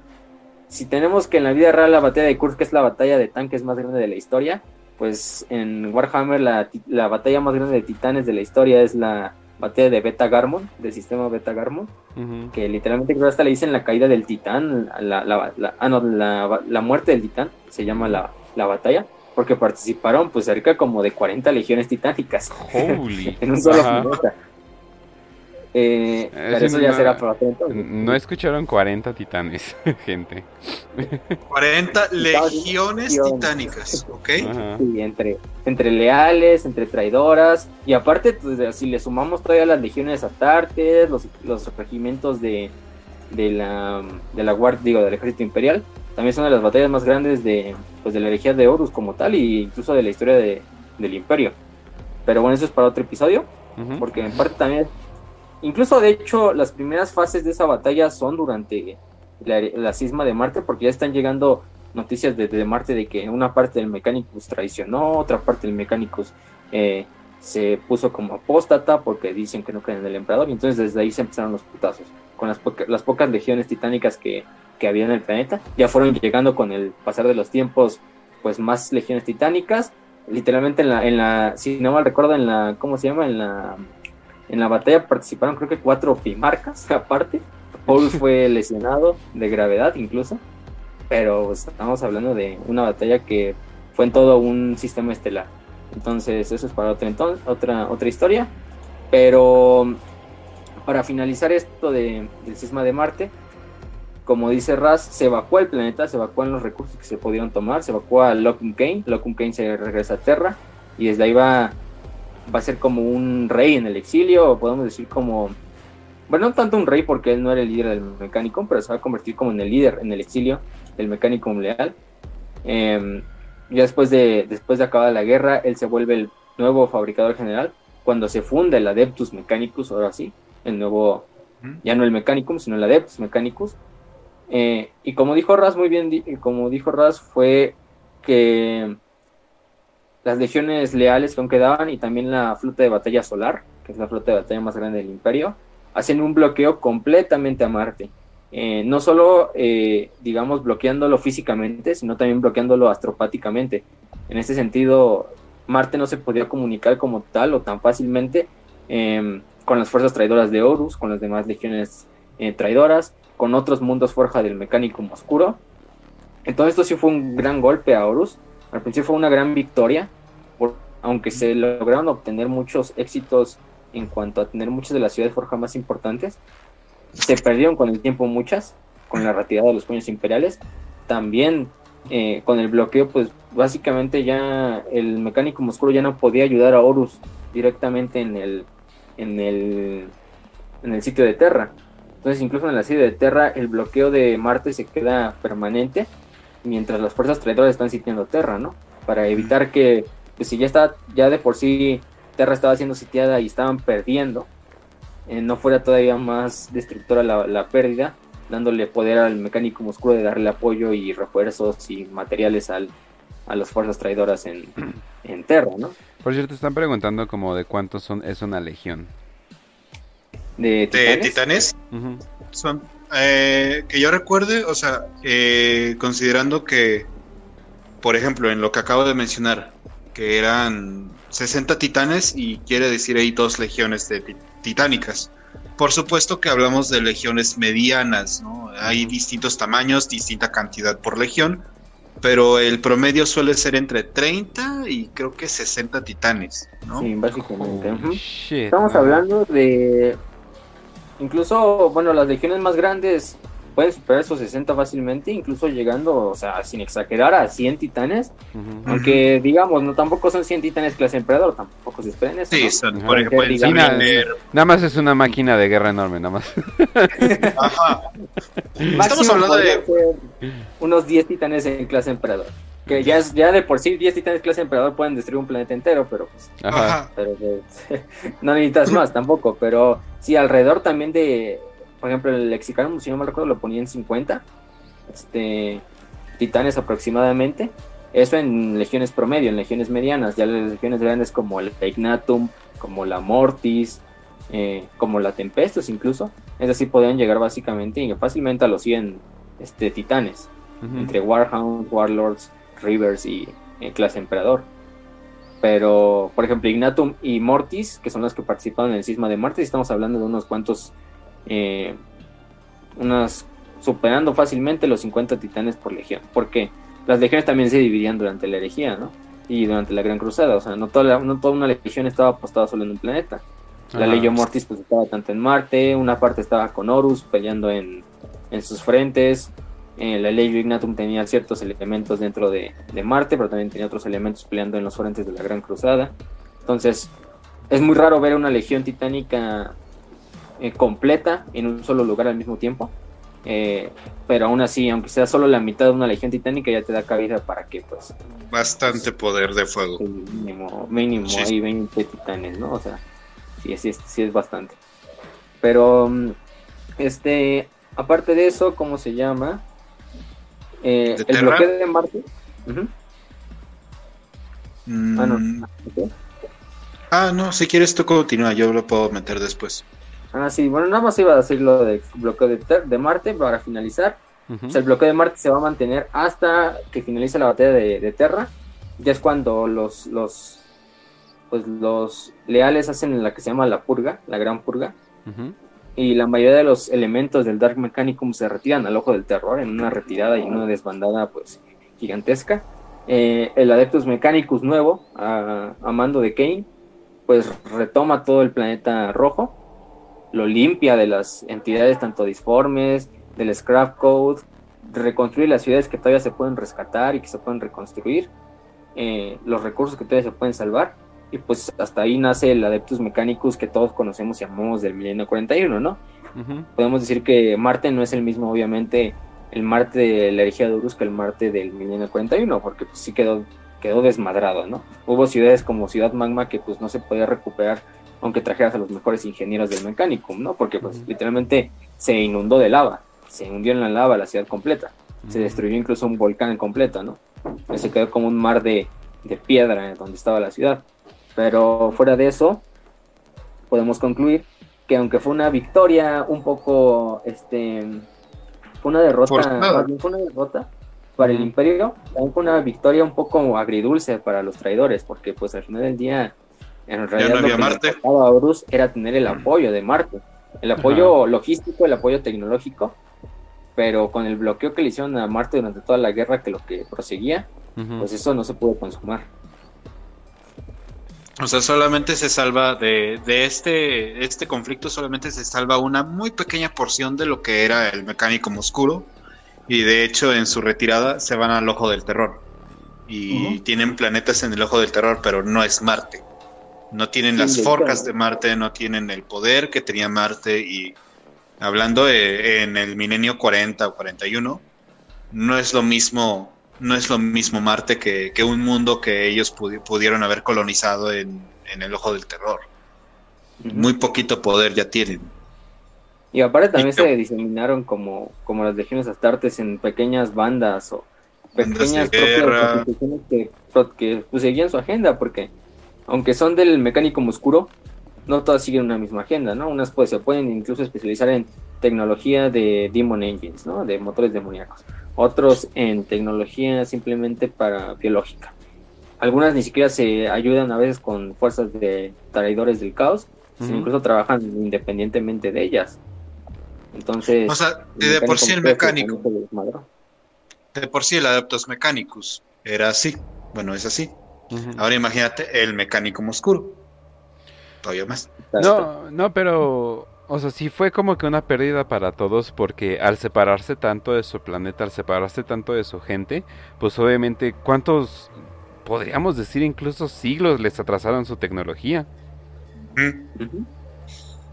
Sí, aunque eh, tenían eso de la tecnología demoníaca, pues exacto, no era lo mismo, entonces sí ya tienes tu tecnología de Warp, es así de, pero ¿cuántos eh, plantillas de construcción estándar eh, perdiste, no? ¿Cuánta información perdiste? ¿Cuántos compañeros con, información perdiste? O sea, y en parte, pues qué bueno, porque esto pues el mecánico era como un papel de, o sea, depende de lo que pasara en Marte, sí iba a influir mucho en lo que pasaba en toda la guerra, en toda la herejía. Yo pensé que ibas a decir que bueno porque mataron puños imperiales. no, no, no. También based, based no, no, no, me, me, agrada Dorn y todo eso. Su, su autismo totalmente este, de hecho, algo que ocurre eh, después de esto es que Sigismund habla, tiene una conversación con Dorn. Y Sigismund le pide a Dorn quedarse en Terra y para todo, todo el tiempo para quedarse y cuidar el Palacio Imperial, que él lo va a proteger y o sea, se pone mucho lo, lo se le sube un poco el orgullo. y, y, eso hacerlo con Dorn era pues Dorn es ¿no? ¿no? No te va a decir que tu orgullo está bien, ¿no? Dorn. Es el si hay algo... Ajá. el, güey que, el güey que desayuna frijolitos todos los días, ¿no? Entonces, obviamente Dorn se enoja, eh, reprende muy, muy fuerte a Sigismund eh, obviamente, pues al, estilo de, Papá Dorn, pues si eres un pendejo, no tienes que decir estas estupideces, te doy un, un cachetadón, que, que básicamente Sigismund ahí ya se da cuenta como de la tontería que estaba diciendo. Ya humildemente, como buen puño imperial, le dice, no, perdóname, te ofrezco mi vida, como buen autista. Claro. Eh, y Dorn lo que hace, se nota que Dorn sigue amando a Sigismund en cierto modo. Le dice, no, no voy a tomar tu vida, pero ya no eres, ya no eres como tal mí. O sea, para mí eres... tienes, me tienes que volver a ganar. oh, a ganarte mi corazón. E, entonces, pues a partir de ahí Sigismund, que de por sí ya tenía un complejo de mesías eh, de guerra, pues se le sube más este complejo de mesías de guerra y cuando lo hacen... Te voy a decir ¿Eh? que culero, pero pues es Dorn, ¿verdad? no, es Dorn, o sea, así es como él te dice te amo. Ajá. O sea, la forma en cómo Dorn te dice te amo es tienes que esforzarte más, eres un pendejo para mí. ¿No? E, entonces. Como el día que yo me reacto a mi, a mi sótano para enseñarle una lección. Es porque te amo, güey. Así más más o menos. Entonces, el güey cuando lo hacen ya, este, creo que lo hacen campeón del emperador, así es ya en el asedio de Terra, pues por eso está peleando y peleando y peleando y peleando sin descanso, porque se supone que para él no solamente estás defendiendo a tu dios, que es el dios emperador, sino que estás volviéndote a ganar a tu papá, que es Dorn. pues... los, los daddy issues de los Space Marines este, saliendo a relucir incluso en los momentos de más grande necesidad. Si los primarcas tenían daddy issues, ¿por qué los Space Marines no pueden tener daddy issues? Y además estamos hablando de que, o sea, literalmente Dorn le da un golpe, pero es un golpe que casi mata a Sigismund, o sea, o sea estamos hablando del golpe de un primarca. o sea, básicamente le puede arrancar la cabeza de un madrazo a un, un Space Marine. Entonces, si, no, si no lo mató físicamente casi casi a este Sigismund, pues Con ese de... es, literalmente como Looney Tunes o algo así, ¿no? Es como Looney Tunes que salen volando al cielo, literalmente. algo así. Casi, casi igual cuando, por ejemplo, cuando encuentran a Garro, también básicamente le da un golpe a Garro. Y con ese golpe es suficiente para casi matar a Garro, ¿no? Nada más que Garro, pues su voluntad le, permitió resistir el golpe de, de, un primarca. Pero bueno, eso ya es también, eso ya lo hablamos en otro episodio. También no se preocupen, en un futuro le vamos a dedicar un episodio totalmente a Sigismund. Bueno, o la mayoría de los puños imperiales, y obviamente Sigismund va a ser protagonista. Sí, sí. Y aparte Garro, pues también Garro también se merece una parte de, del este de, de la de la fama. Pero sí, eso es lo que pasó básicamente en el cisma de Marte.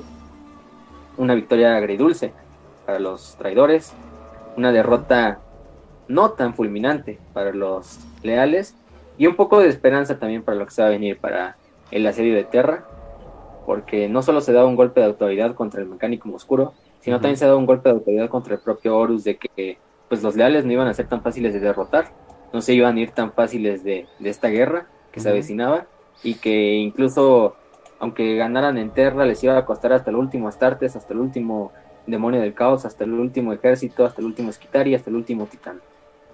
Eso es lo que, lo que queda como, como mensaje final del cisma de Marte. Lean las novelas del cisma de Marte, lean Mecánico, la novela donde básicamente, hoy les dimos básicamente un resumen completo de esa novela. Sí. Eh, hay muchas subtramas, muchas subtramas, muchos momentos emotivos.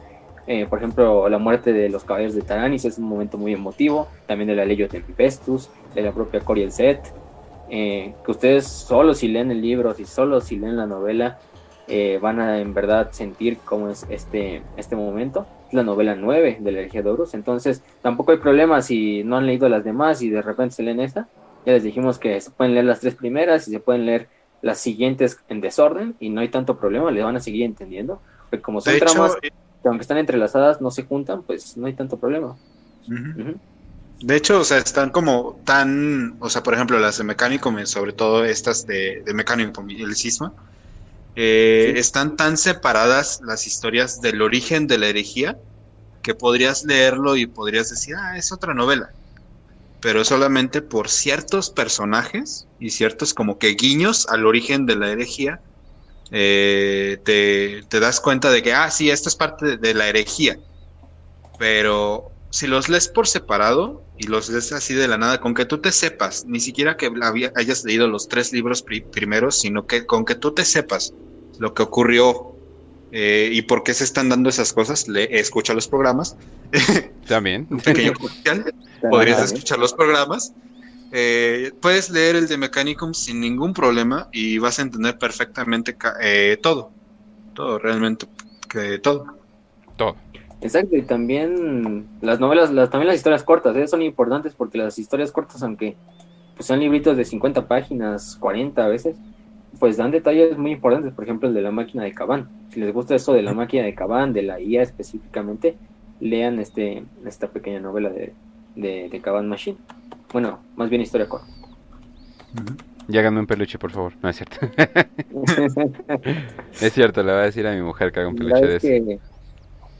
De, de Caban Machine. Si la verdad está, Y esa tiene tres cabezas. Es como un tanquecito con brazos y con tres cabezas. Te digo, ¿qué más quieres, men? Pero bueno. Y lo más probable es que ya vivo, entonces ahí tenemos un personaje para la posteridad. Muy bien, muy bien.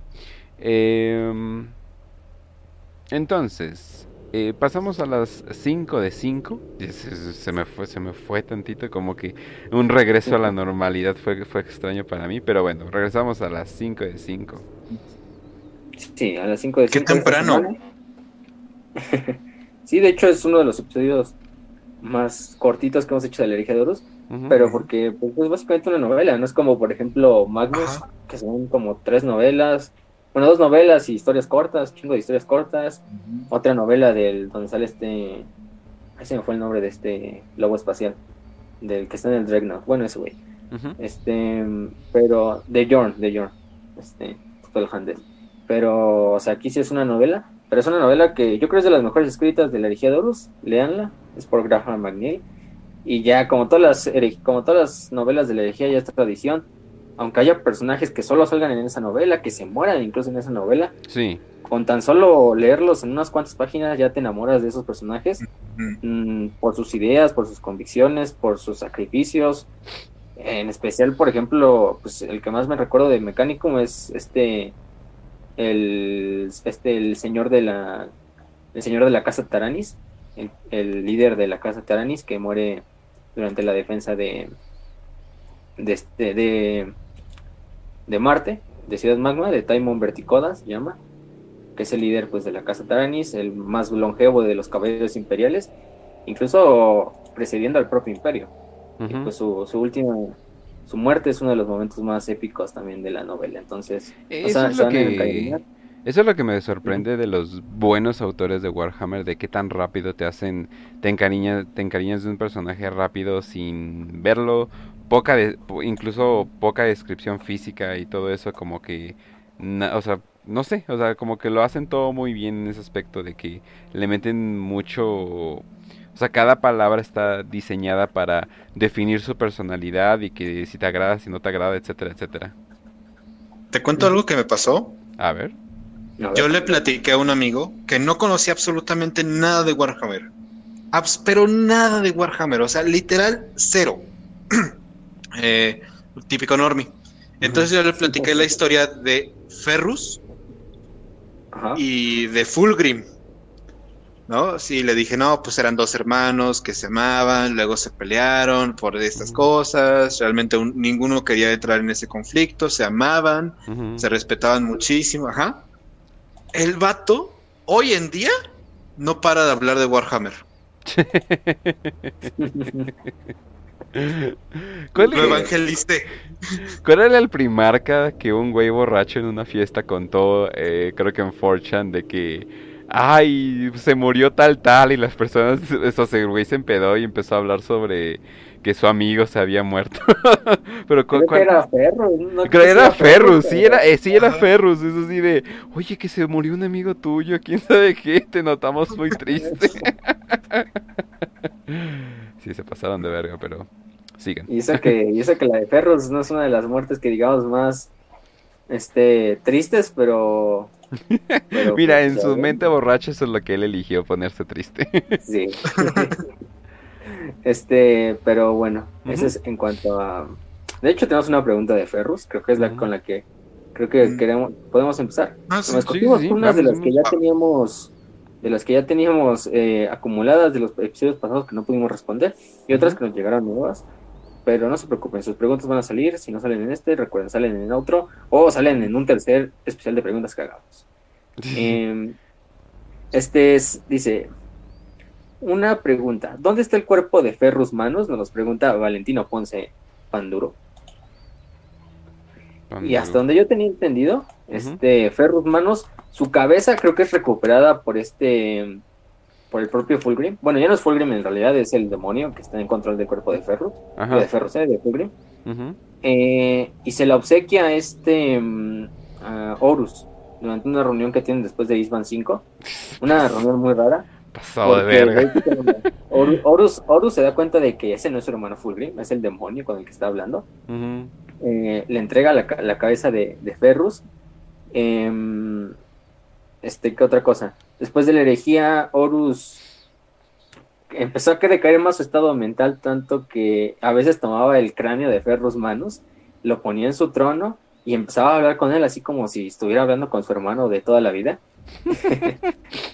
y, y bueno, lo, demás es que su cuerpo, cuando cae y se corta su cabeza y su, su cuerpo cae en una parte, su cabeza cae en otra, el cuerpo es totalmente, pues, este, profanado por los traidores, en el sentido de que le quitan partes de su armadura para llevársela, eh, lo terminan de mutilar el cuerpo que quedaba. O sea, no es una forma muy honorífica para irse, para irse como un primarca. Ah, más o menos así te imaginas que el caos va a tratar a sus víctimas, ¿no? Sí. Y eso que estamos diciendo que son unos unos Space Marines que todavía no están tan metidos en el caos, pero... Eso es muy pues buen punto, ¿eh? Eso es muy buen punto, todavía estaban medio... Ah, eran, eran hijos del emperador, es, este, era de lo que se esperaría de, ellos. Están enfermos. Son pedos de la ONU, no lo entenderías, ¿no es cierto? sí. Y luego después de eso, pues, ¿qué otra cosa? También durante la batalla final de la guerra dentro de la telaraña, básicamente el emperador hace tipo, no sé, así como un, este, invoca así almas de héroes caídos. Más bien como, o sea, es como la energía de, de sus almas que se mantuvieron en la disformidad. Y una de esas almas es el propio Ferrus, que participa un poco luchando contra las entidades demoníacas en la, en la batalla de dentro de la telaraña, como un, como un espectro, ¿no? Como, una, como un fantasma pero simplemente pelea brevemente al lado del emperador y ya cuando termina la batalla ya se desvanece. Y bueno, y desde ahí, pues muchos de dentro de las manos de hierro todavía creen que va a regresar el este ferro, sí, claro, cuando su cabeza, su cabeza probablemente ya se quedó en el espíritu vengativo ahí tirada en algún rincón que nadie conoce. Su cuerpo, pues, su cuerpo, partes de su cuerpo las han de tener colgadas en sus armaduras un campeón de Korn, un campeón de Sinch, un campeón de Morgoth, un campeón de Slanesh. Con la cara, con la cara toda estirada ahí a la verga, ¿no? Mantenida, ¿no? Y probablemente todavía la hace. Pero no se preocupen, no se preocupen. En TTS aparece el, fantasma de la cabeza de Ferrus Manus, diciéndole a Vulcan que es débil porque tiene carne. y este Corvus también. Pero sí. Este, mm, bueno, eso es lo que pasó con Ferrus, no es un no podemos decir que tampoco es un final muy, muy bonito para un primarca, pero pues es lo que le tocó, ¿no? Por ser el primero en morirse en la energía de luz. Totalmente. Pero bueno. La siguiente pregunta nos las hace este Iván Bros. Bueno, son dos preguntas que me, me parecieron muy interesantes para este, este episodio en especial, que es el de ¿qué tan fuertes eran los hombres de hierro a comparación de unas tartes? O más o menos cómo creen que sería un... Si pusiéramos a pelear a un, un hombre de hierro y unas tartes ok, ¿recuerdan lo que mencionamos de la singularidad? Muy bien. Creo que, creo que se puede responder solito imaginando, nada más haciendo el ejercicio mental. Era la era oscura de la tecnología. ¿Tú qué te, ¿Por qué crees que le dicen la era oscura de la tecnología? Ahí está la respuesta. Los astartes, por supuesto que son una forma de, de posthumanismo, en cierto punto, pero los hombres de hierro, puta, esos cabrones hicieron que, la humanidad en su punto más alto de, de punta tecnológica la pasara muy mal. Los hicieron Go Monkey. Ajá. O sea, los, los, los, bombardearon tan fuerte que regresaron a una época cavernaria en muchos planetas. Los hombres de hierro son, bueno, eran, afortunadamente. Eh, eh, simplemente daría miedo que existiera algo así en la vida real.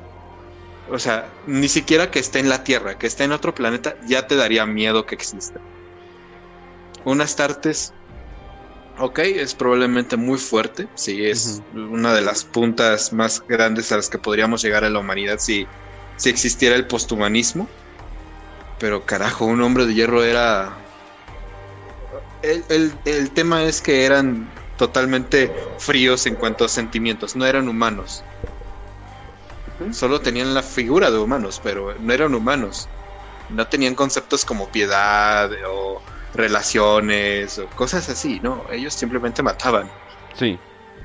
Y mataban de la manera más efectiva. No, y no solamente qué tan fuerte era el nombre de hierro, sino a qué estaba conectado, a qué tecnología tenía acceso. te puede enviar bombas nucleares, te puede hackear y mandar bombas, te puede hackear a, otros robots que tienes alrededor. O sea, ese era el, ese era el terror, o sea, eran... O sea, er, eran los Boogeyman, literalmente. Fueron los, los Boogeyman. O sea, hasta, el, pinche emperador se asustó. Les tuvo miedo. El emperador. El que destruyó a un dragón les tuvo miedo. Exacto.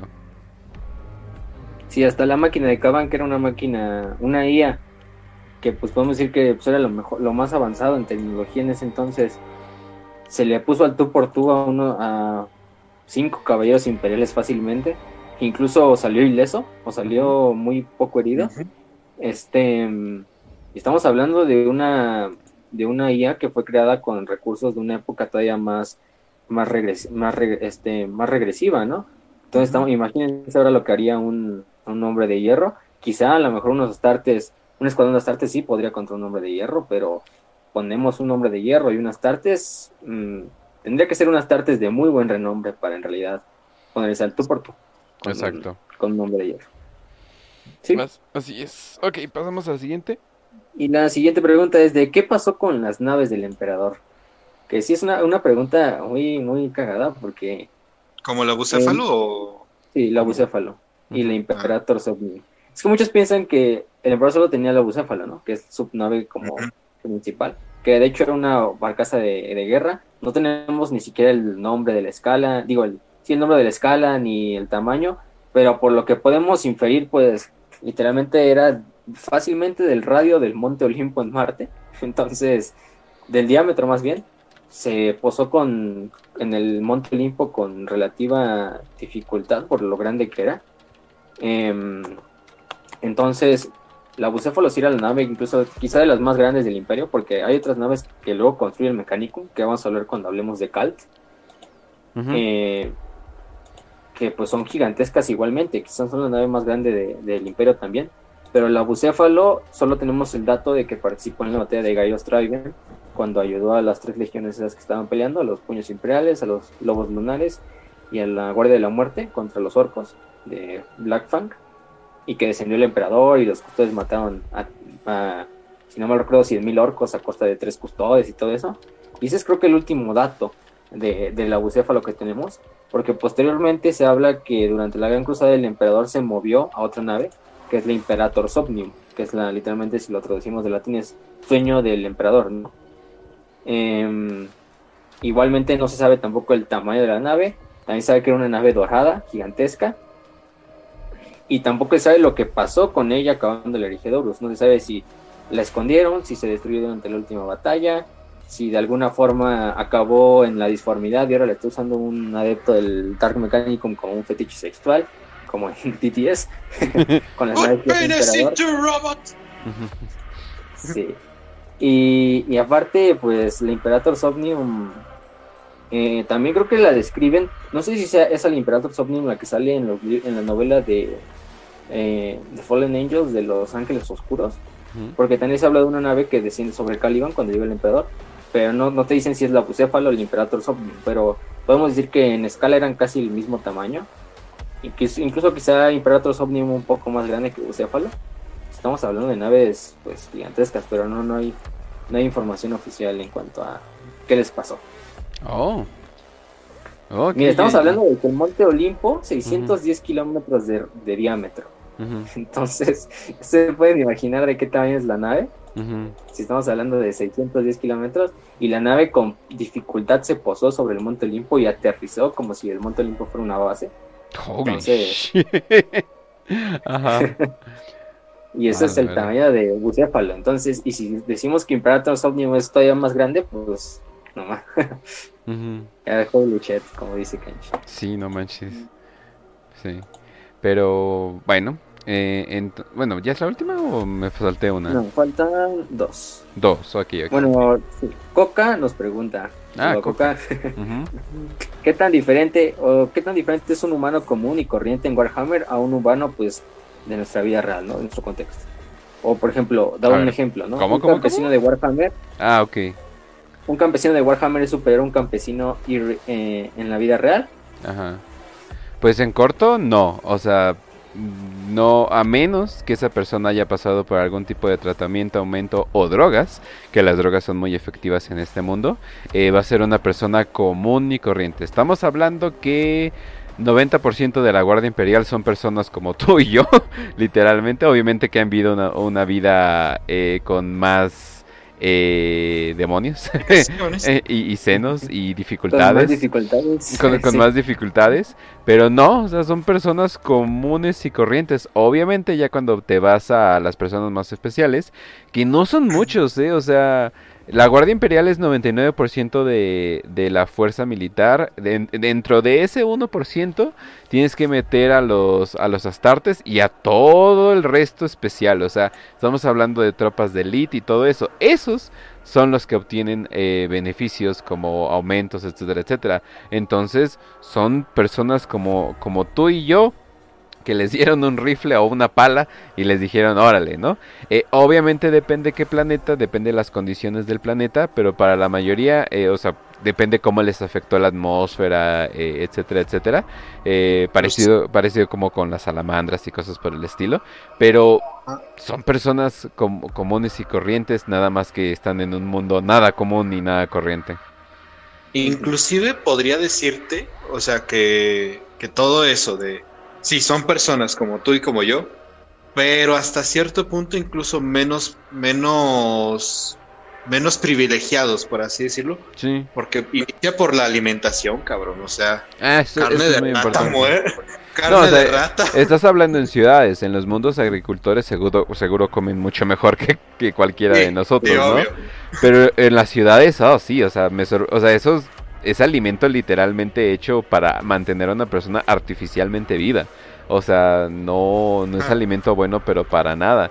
Pero sí, obviamente, no, o sea, no estamos hablando de acá el agricultor todo chat de 3 metros. No, no, no, o sea, eh, cuando llega un Space Marine y una persona llega a ver un Space Marine, que es algo muy extraño, o sea, sí ve algo totalmente descomunal y extraño, o sea, para él es como que, wow, digo, no por eso los adoran como ángeles, literalmente, ¿no? Entonces una persona, o sea, un guardia de la Guardia Imperial en el milenio 40 a un soldado, eh, no sé, del ejército mexicano. De hecho, el soldado del ejército mexicano tiene más suerte porque sí puede comer comida. Eh, a menos... No, o sea, sí. está cabrón. Sí, o sea, a lo mejor podemos decir, concluir que no son más fuertes físicamente, pero sí son Pero tienen un corazón de hierro. Espiritualmente, esto sí, porque para soportar las crisis que hay en el milenio 41 sí es, sí es tener, tenerlos bien puestos. Para seguir peleando mientras su planeta está siendo destruido completamente, sí. yo creo que tienen un enorme corazón de pelea. No, y repito, o sea, sí depende mucho el planeta. O sea, si estás en Katachan, pues Ya saben, ¿no? Gracias por romper mis audífonos, que eran nuevos. Lo tenía que hacer al menos una vez. ¿Y todavía el grito de la Eldara? sí, así. Pero sí. Pero bueno. Y ya. La última pregunta para ya finalizar es de este este Jorge Silva de Guatemala, gay, se pone en Telegram y dice, ¿Sanguinius regresará? ¿El Sanguinior es un Astartes o un bibliotecario real? ¿O será solo una ilusión manifestada por la voluntad del primarca? Buena suerte. Yo más por la buena suerte adivinando. Más que fue, más que más que ser fuente de la voluntad del primarca, más bien sería yo diría fuente de la voluntad de los ángeles sangrientos, ¿no? No tanto de no tanto de de Primarca, sino porque los que le dan vida en realidad son los propios, ¿cómo se dice? Los propios ángeles sangrientos. Y si no, vayan a ver el, el video que acaba de sacar este... Bruba, Bruba. Elifaz era. Bueno, sí fue de Elifaz, pero Bruba lo subió a su canal para darle más, más, más visión, que es el del Sanguinor, que viene en ayuda de los ángeles sangrientos, pero bueno, véanlo, véanlo para... Tienen que verlo, tienen que verlo. le dicen Boitoy al este Tiene que verlo. Pero sí. Eh, váyanse con que es. Con que nunca lo sabremos. O no lo sabremos en un futuro cercano, a menos de que no se digan, ah. oye, ¿qué creen? Ya va a regresar sanguíneos. Pero yo miraría más por lo de voluntad de la legión eh, en la disformidad, que hace que una entidad que se parece a sanguíneos aparezca en sus momentos de mayor necesidad. Sí, ah, o sea, vivito y coleando, no, o sea, no, no creo que regrese, o sea, irónicamente, y si regresa como un ángel, literalmente, o sea, y ya, ya luego se va así de, o sea, sería lo como que lo más obvio para donde va la, pues, como para donde va la historia, pero si regresa full, así de que hola, ya estoy bien, híjole, eso, ahí sí siento que, ahí sí siento que la cagó Games Workshop, bueno, la, la, la cagaría Games Workshop, Sí, yo también pienso lo mismo. Pero pues ese es este, esa es la última pregunta. Ok. Para las 5 de 5 de esta semana. Perfecto. Perfecto. Ah, también gente, ahorita que, ya estamos aquí, sobre todo para la banda que ya está en el podcast, y dices, oh por Dios, ya no tengo nada que escuchar, te recomiendo un muy buen canal que puedes encontrar aquí mismo en Spotify, eh, si nos estás escuchando en Spotify, eh, que se llama eh, Robando tu Planeta, lo hace un muy buen amigo de nosotros que se llama Oz, que, que hoy, se la, hoy se la aventó tres horas empacando libros, así que mis respetos para él, ya, él ya sabe que lo, él ya sabe que lo quiero mucho. Y, es lunes. Sí, y también hay que mandar a chingar a su madre, como no. Hoy es lunes. Sí, sí, sí. Así que te queremos mucho y chinga tu madre. Pero, pero, eh, aparte, bueno, aparte de todo eso, ya saben dónde nos pueden encontrar. En Spotify, en iBooks, en eh, Anchor, en YouTube. Literalmente nos pueden encontrar en casi todos los lugares. También incluso en Telegram. E incluso ahí mismo subimos los eh, archivos de audio si quieren escuchar los podcasts de esa manera. O si, no sé, no quieren gastar datos. Si quieren correr mientras, mientras nos escuchan. O quieren estar lavando los trastes, quién sabe. Ahora sí que un, gustazo de manera que, que, nos puedan escuchar. Y mucho gusto la pasada semana que tuvimos nuestro número más alto de escuchas eh, únicos. Y bienvenidos a todas las nuevas personas que, que, nos están escuchando. Espero que sigan. Si están un poquito confundidos de la historia, les recomiendo que vayan para atrás eh, en la historia de la herejía de Horus y también de, del Adeptus Mechanicus. Que si entrarle eh, a ciegas a la herejía de Horus es algo que no les recomiendo para nada. Yo lo hice y sigo confundido. pero, pero, bueno, eh, también... Los nombres son son un diablo los nombres. Sí, sí, no, y yo soy malísimo con los nombres, entonces así de, güey, qué bueno que elegí Warhammer, no mames. Pero bueno, entonces también, eh, también escuchen a, el podcast de Raz, que lo pueden, que lo pueden, nada más busquen eh, Raz, Raz Podcast. También escúchenlo, se los, se los, se los recomiendo mucho. Eh, sube capítulos cada semana, a veces. Eh, ya saben cómo es, es, un estudiante, entonces a veces sí, a veces no. Y también, eh, Facio, ¿qué más? ¿Qué, ¿Qué se me está pasando? Eh, también recuerden, se pueden unir a nuestro nuevo chat de Telegram. Ajá. En, vista de que todos están mudando a Telegram, pues si quieren practicar con otras personas de Warhammer, o de lo que sea, la verdad, o sea, no nada más es de Warhammer, nada más nuestra regla no es, no, aquí no hablan de Warhammer, si no los bañamos, no, aquí pueden hablar de lo que sea. Pero no digan groserías o... los bañamos. es un grupo oficial del podcast, lo pueden encontrar metiéndose al canal de Telegram y le pueden, creo que le sale la, ventanita como de unirse a chat. Y desde ahí se pueden unir directamente, ya también está el link en Telegram, está de hecho fijado en la parte de arriba del canal. También está el link en la página de Facebook, ya también lo subimos. Eh, entonces ahí se pueden unir con todos los de los que están viendo el programa. Y también pues ahí pueden platicar, ahí pueden cambiar ideas, ahí pueden eh, mandar sus memes, mandar sus este sus artworks sabrosos para, para ponerlos luego en otros programas o lo que quieran. Nada más para darle un pequeño saludo a algunos del, del canal. Pues este, a, Dante, a Aldo, a Benjamín, a Valentino Ponce, a Edward Quispe, eh, ¿quién más? A Angelius, a Audreli, Audreli que también, aunque anda luego de, luego anda en sus días, este, a Lorenzo Sod, a Adrián, a Kusure, que estuvo en nuestro programa la, vez pasada, a David, a Marco Vides, Juan C. Cuadrado, a Botbreaker, Antonio M, Ramón SG, Alicia, Héctor, Renan, Helpro Escobar, Jesús López, Andrés Rococó, el Pastel 88, a Hagen, a Bodewing y a Edgo. Y a Coca. Coca, exacto. ¿Qué pasó? La Coca. ya se fue Coca se cambia el nombre cada 10 días, entonces. Ah, sí, se me caga. Pero bueno. eh, bueno, gente, entonces ya saben, eh, Facio, di, di, la, di la frase chistosa. No, es cierto, di la frase. Gente, ya saben dónde nos pueden encontrar. Ya saben, métanse a Anchor y ahí les van a salir todos los podcasts que estamos. No nos vamos a aprender, obviamente, el nombre de un podcast eh, que nada más usan como 20 personas en el mundo.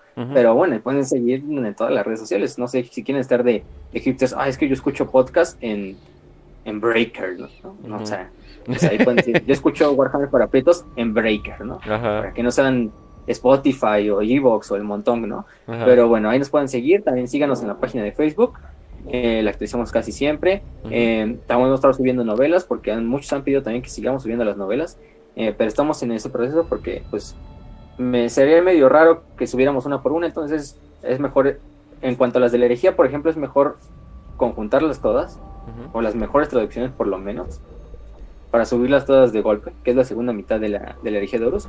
Y además no creo que muchos hayan ya leído a la mayoría de las de la herejía de Horus, entonces primero lean las que están ya están buena suerte. en el canal. Muy buena suerte. Se ponen a leer las demás. sí, buena suerte con eso. Síganos en el canal de YouTube. Lo pueden encontrar como Warhammer Parapetos. También comenten ahí. Eh, compártanlo con sus amigos. Creo que YouTube es de las formas también más fáciles de compartir. Entonces, si quieren compartírselo, pues compártenselo ya sea en Spotify o en YouTube, porque son también de los que más la gente utiliza. YouTube y Spotify, obviamente. Eh, si nos escuchan desde Apple, pues ahí también estamos en Apple Podcast. Gente, sin nada más que decir, les deseamos salud y victoria y que la Omnisaya los acompañe.